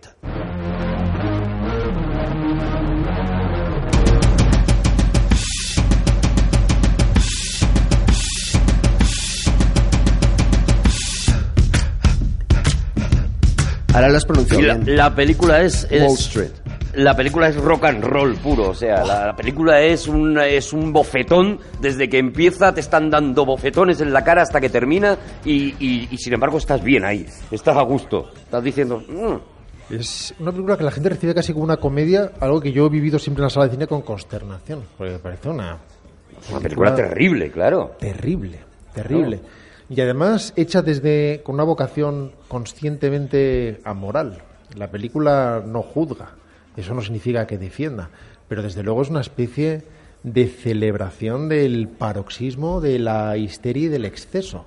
La película es excesiva de todas las maneras posibles, de una forma absolutamente autoconsciente. Es formalmente excesiva, los personajes eh, son prácticamente grotescas caricaturas de seres humanos, en el mejor sentido, en el más autoconsciente, no en el mejor sentido humano, sino en el mejor sentido desde el punto de vista cinematográfico, de la celebración del cine que la película es. Y, y- y se adentra en territorios morales que no son ni siquiera confusos, que son terribles, son terribles, son muy densos, son muy bajos. Y, y el momento en que se llega a esa histeria, con putas en la oficina, con carteles sobre cómo no se debe mantener relaciones sexuales delante de otros, delante en la propia oficina, cómo se consume la cocaína, la gente reaccionando como si estuviera en la feria de Barnum de, de los fenómenos. La película podía eh, recibir una denuncia por exaltación del cuñadismo sin ningún problema. Pero, pero a, mí, a mí lo que me, me sorprende mucho es que, fíjate como nosotros hoy en día vemos eh, la paliza a Joe Pesci eh, y, el- el- su posterior asesinato en Casino y lo percibimos con total normalidad. Pues claro, es normal, le están, mat- Es mafia. le están matando y le golpean y, y, bueno, le entierran, también nos de decir que con poca profundidad. Es- son, ahí no son muy profesionales. Pero, eh, eh, Sin iba a hacer la pregunta de a cuánta profundidad hay que enterrar a una persona, pero yo creo que ya Depende del tipo. Yo creo que a partir de los es solo- 100 tenemos la de- denuncia a punto ya hoy. A partir de los 120 centímetros ya empieza a ser práctico. La cuestión es que lo que tú estás viendo como algo tremendamente sucio, en este caso, es que, mm, es que estén arrojando enanos a una diana. Ujú. O sea, ya el- el- la muerte de un señor nos da igual, porque ya lo hemos visto, ya lo hemos vivido, ya lo hemos tocado, lo hemos sentido, incluso hasta nos parece bien. Pero arrojar enanos a, a- una pared y que se queden pegados, de repente se convierte en la mayor bajeza moral que tú puedes Pero a la percibir, gente ¿no? le hacía gracia en las Sí, sesiones sí, sí, en las sí. que yo fui, insisto, Yo algo que he- veía con extrema preocupación. Pero Yo- también porque lo que tú dices a Martin no, no salva, eh, no hay un momento que hace una reflexión de cuidado, esto está mal. Entonces, cuando a la gente no, no le dices cuidado, esto está mal, piensa que a lo mejor no está tan mal, que a lo mejor es divertido todo eso que está ocurriendo. Es por ¿no? la primera ley del cine, o sea, si tú empiezas con el protagonista haciendo una cosa, tú vas con, ese prota- con el protagonista, por mucho que ese protagonista esté representando todo lo que tú teóricamente deberías odiar. Iba a decir que yo, yo con, con esta película me, mareo un poco. Me mareo. Te mareas. Me mareo. Por sí, los no. enanos. No, no, no, me refiero por la, por la, forma de narrar la película, por la cámara, el movimiento de cámara continuo, así, eso me, me, me, marea, me marea un poquito. No, la película es una montaña rusa, es verdad que te tienes que tomar una biodoramina antes de, Y además antes te de verla. introducen esa, en esa paranoia del personaje, algo que, que ya hacía con Ray Liotta, por ejemplo, en Goodfellas. Ese plano casi repetido en el que está en la cama y de repente mira hacia atrás, como si tuviera una figura persiguiéndola que es inconcreto, no es nada, sim- simplemente está hablando de, esa paranoia alucinada de quien ya no tiene el control de sí mismo, que de alguna manera se veía también, curiosamente, en la última tentación de Cristo, ¿no? esa, esa especie de sensación de tener una presencia, en un caso completamente inventada y alterada a través de las drogas y en otros casos por otras razones, y que tiene es- escenas exacerbadas y exaltadas muy duras, como ese momento en el que trata de corromper a, a ese oficial y acaba arrojándole las langostas, por ejemplo. Se las Algo que tira también- cuando están bajando del yate, es maravilloso. y sin embargo, hay ese final durísimo que nuevamente te coloca en una zona muy incómoda. Cuando ves a ese agente incorruptible, solo, por fin ha conseguido cu- cumplir su misión, y se ve a sí mismo dándose cuenta que tiene una vida de mierda. Que siendo incorruptible, haciendo siempre lo que se supone que se espera de él, no ha conseguido juntar nada, no va a tener donde caerse muerto. Mientras que constantemente ha visto a gente que ha podido disfrutar precisamente por su amoralidad de cualquier lujo. Y ves incluso a este personaje tratando de rehacer su vida en estos cursos de autoayuda que te hacen pensar que tal vez pueda remontar en cierta manera esa carrera y desde luego colocarse en términos materiales muy por encima de su némesis. La película es descorazonadora Sí. y a la vez extraordinaria. es terriblemente dramática y, y- y yo no sé si, si más fuerte todavía o más descorazonadora la siguiente película de Martin Scorsese de la que vamos a hablar y que es una película que ya parte de, incluso desde el título, parte de, cuidado, ahora, ahora voy a parar un poco y, y quiero que reflexionéis conmigo. ¿no? Toda la- todo el rock and roll que os he dado con la película anterior, ahora eh, quiero que os sentéis un poquito y que pensemos. La película se llama Silencio.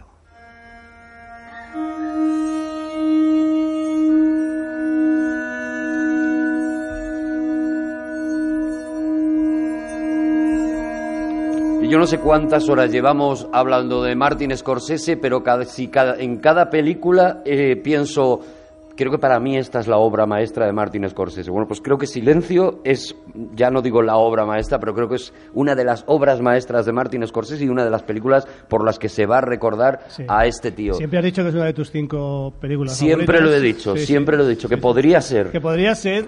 Es la, es la sexta, Pues lo es, lo es, lo es. Tengo, eh, tengo el póster de la película que es la enfermera poniéndose el dedo así en la boca. Claro. Silencio, sí. A mí me parece... A mí... Yo me acuerdo cuando se podía fumar en los hospitales. Ah, sí, hombre, claro. De hecho, iba, la gente iba a fumar a los hospitales. A ver, la gente... Ya tuvieron que decir, oye, por favor, reflexionar. ¿Cómo era eso, Javi? O sea, tú, por ejemplo, estabas con la máquina de oxígeno y fumabas. No, no, no. Quiero decir que te ibas de visita y fumabas porque era, estaba era parte de... Sí, ¿Y, era- el, y el A enfermo? ver, la gente súper elegante se salía al pasillo, como una cosa, como una Eh. concesión que hacía de decir, le echo el humo a todos los enfermos, no solamente al mío, ¿vale? Sí, el médico pasaba a visita, pasaba a consulta con fumando, claro. ¿Qué Sí, pasa? hombre, claro. Es que Como no te decía nada, no, no ponía nada en el paquete de tabaco, no ponía nada, pues tú creías que era bueno. El médico, era por eso. El médico te decía, te voy a quitar el tabaco, ¿eh? Y estaba a lo mejor con un malboro. Silencio es una obra maestra, por lo menos para mí, ya lo digo. O sea, no me- de ahí no me voy a bajar. Ahora ya vosotros decid lo que, lo que os dé la gana. Yo estaba esperando por si alguien más quería hablar para... para estás mirando a mí directamente cada vez que dices un título. Ah, no, no, sí, sí, porque... Hombre, Yo, cre- yo creo hoy, que to- es- hoy toca. Hoy toca. Yo creo que es una obra maestra. Yo creo que es una obra maestra rotunda. Es interesante cuando anal- analizas la carrera de un director vivo. Cuando digo un director vivo no me refiero a un director que vive, me refiero a un director que sigue lleno de vida. No todos lo tienen, no todos en su generación. Si uno compara, por ejemplo, con Coppola, se da cuenta de que es un director que ya dirige sentado y que no parece que le preocupe demasiado lo que está haciendo. Mientras que cuando ve a Scorsese y a Spielberg, se da cuenta que son directores que aún dirigen a mordiscos, que todavía llevan la nave y que aún siguen haciendo avanzar esto. Ahora reflexionaremos sobre No, decía que hablamos de alguien que tiene 70 y bastantes, ¿no? Ahora mismo, 73 años, 74, ¿no? O por Sí, ahí. eso es de una improbabilidad estadística que no Claro, creo que claro. mucha gente pueda Es entender. eso es. Él, él y Clint Eastwood prácticamente, ¿no? es. Cuando la gente analiza la carrera de cualquiera en IMDB, cualquier gran guionista, incluso oscarizado, se da cuenta de que tiene siete grandes años. Creo que alguna vez lo hemos hablado. Siete, ocho, diez grandes años, cinco títulos, seis títulos. Es una auténtica improbabilidad que alguien a los setenta y pico años siga estando en la primera división y dando lecciones. Para empezar, porque es- este es un trabajo no solo de mando en plaza, sino muy parecido a picar en... Es un trabajo ex- extenuante y que exige una cantidad de energía que la gente no, no, no podría comprender. En cierta manera es un trabajo para jóvenes, por eso muy, muy pocos directores veteranos sobreviven, porque hace falta un hambre que generalmente no se tiene a determinadas edades, sobre todo cuando uno ya lo ha tenido todo y ya no tiene nada que ganar. Uno puede ver la evolución en la carrera de Scorsese de muchas maneras, para mal si quiere verlo de esa manera o para bien. Si uno ve El último vals, una película llena de fuerza y vida, y después ve Shine a Light, se encuentra con algo que no resiste esa comparación. Ese concierto vibrante de la banda se convierte en una especie de concierto perfecto para ricos, para millonarios en Shine a Light, con un principio deslumbrante, pero no es una película que, pasa, que pasará a la historia del cine. Si uno trata de ver siempre Taxi Driver, se va a decepcionar, igual que si uno quiere que De Niro siempre sea el de Taxi Driver, tiene un problema, porque De Niro no va a ser siempre el mismo, porque afortunadamente es una persona viva que decide cambiar y nutrirse de nuevas eh, lecciones vitales que todos recibimos. El caso de Silence, de Silencio, es la película de un maestro. Es la película de alguien que ya lo ha visto todo y que decide estar fuera de su mundo y fuera de sus modas. Scorsese, que es el director más cinéfago de la historia probablemente, el, el más conocedor del mundo del cine, incluso en términos didácticos, se ha retirado como espectador en gran medida. Ya no quiere ver películas nuevas. Y esta película está completamente fuera de su tiempo. Esta es una película que ya ningún estudio produce ni quiere producir. Tiene un tempo que a nadie le interesa. Es una película enormemente contemplativa, en el mejor de los sentidos. Está fuera de moda incluso en el uso del lenguaje. Antes los nazis eran ingleses hablando en perfecto británico y eso es lo que debía ser un nazi. Ahora ya no aguantamos también eso, se exige otro, otro realismo, pero aquí tenemos a estos padres jesuitas portugueses hablando en un perfecto inglés, así como el resto de los japoneses. Está fuera de tiempo. Pero dentro de su, lo que podríamos llamar su trilogía espiritual, si es que no todas, al fin y al cabo, representan la misma inquietud, es la más poderosa, sin ninguna duda, de las tres. Es, en mi opinión, una obra rotunda, redonda, que uno debe ver en cine, que debe ver sin haber quedado. Sí, con el móvil metido en el bolsillo. O sea, es una, es una película que pide cosas que a lo mejor el espectador de ahora, pues no sé si está dispuesto a hacer o no, pero que si las haces, la película te compensa, la, la película te recompensa con una, con una experiencia cinematográfica, para mí, única, porque además empieza, eh, que parece que estás eh, eh, viendo el corazón de las tinieblas, ¿no? Con ese momento que están Kylo Ren y Spiderman que van a buscar a Kai Wen-Jin. Y, y- y se convierte luego en otra cosa. O sea, en la No, película no, hay un momento no, que... No salen esos personajes, eh, por si la gente tiene dudas. Bueno, bueno, pero mira, ya hemos picado a la gente también, ¿eh? Pero podía ser dicho Andrew Garfield ¿A vosotros os gusta Silence? y, y Liam Neeson. Yo no la he, no la he visto, no, No puedo- visto. no he podido verla. Me temo que tampoco la he visto. Tampoco la has visto. Bueno, pues de verdad, o sea, y lo que dice Rodrigo creo que es importante, ir a verla es que al dice cine. que en cine, pero en Sí, cine ya no. Se, ya no se pone. Claro, es es que el cine es lo que tiene. Ya no, la, ya no la ponen en Y por el- ejemplo, la gente que escuchará esto dentro de 30 años, pues tampoco podrá verlo en cine. Ir a verla al cine también. Es una película con un trabajo muy especial de sonido. Precisamente una película que se llama, que se llama Silencio. La naturaleza tiene un peso fundamental, poderosísimo. Él muchas veces, rodando en estas localizaciones tailandesas, tenía de repente animales incorporando su sonido de forma molesta para el, el jefe de sonido. Y Scorsese le decía, no, no, la naturaleza tiene que incorporarse a esta película. Si tenemos ahí una grulla o una garza o lo que quiera que haya en Tailandia, Sí, que no bueno, lo sé. pues la típica grulla de Tailandia, la que es, un poco, es un poco mayor. Adelante. Y tiene interpretaciones extraordinarias. Adam Driver está extraordinario y Andrew Garfield no es de este mundo. Es una cosa brutal. es Ese cosa sufrimiento interior y esa fe llevada a grado de compromiso absoluto con las dudas, que es lo que más le interesa en el mundo, en la exploración humana a Scorsese, es, es muy difícil de reflejar de esa manera. La de cantidad de cosas que cuenta con la, con la cara, con la mirada, con el Andrew Garfield silencio. apuntaba a que iba a ser un chico del montón y de repente Me parece un enorme. te hace una película como Hacksaw Ridge, que es increíble. Eh, no la película, sino él. Y eh, esto, ¿no? Por lo que estáis diciendo. Vámonos, vámonos, todopoderoso, que ya hemos charlado bastante. ¡Nos vamos! vamos. Eh, ¡Nos vamos! Yo he quedado, además he quedado, ¿eh? Muchísimas gracias a todos los que están escuchando esto. Gracias a la Fundación Telefónica. Gracias a la gente que nos ayuda con la lengua de signos. Y gracias a Juan Gómez Jurado. A Rodrigo Cortés. Y a Javier Cansado. ¡Y Arturo González Campos! Volvemos en el siguiente Todopoderoso. Seguidnos. Os queremos mucho.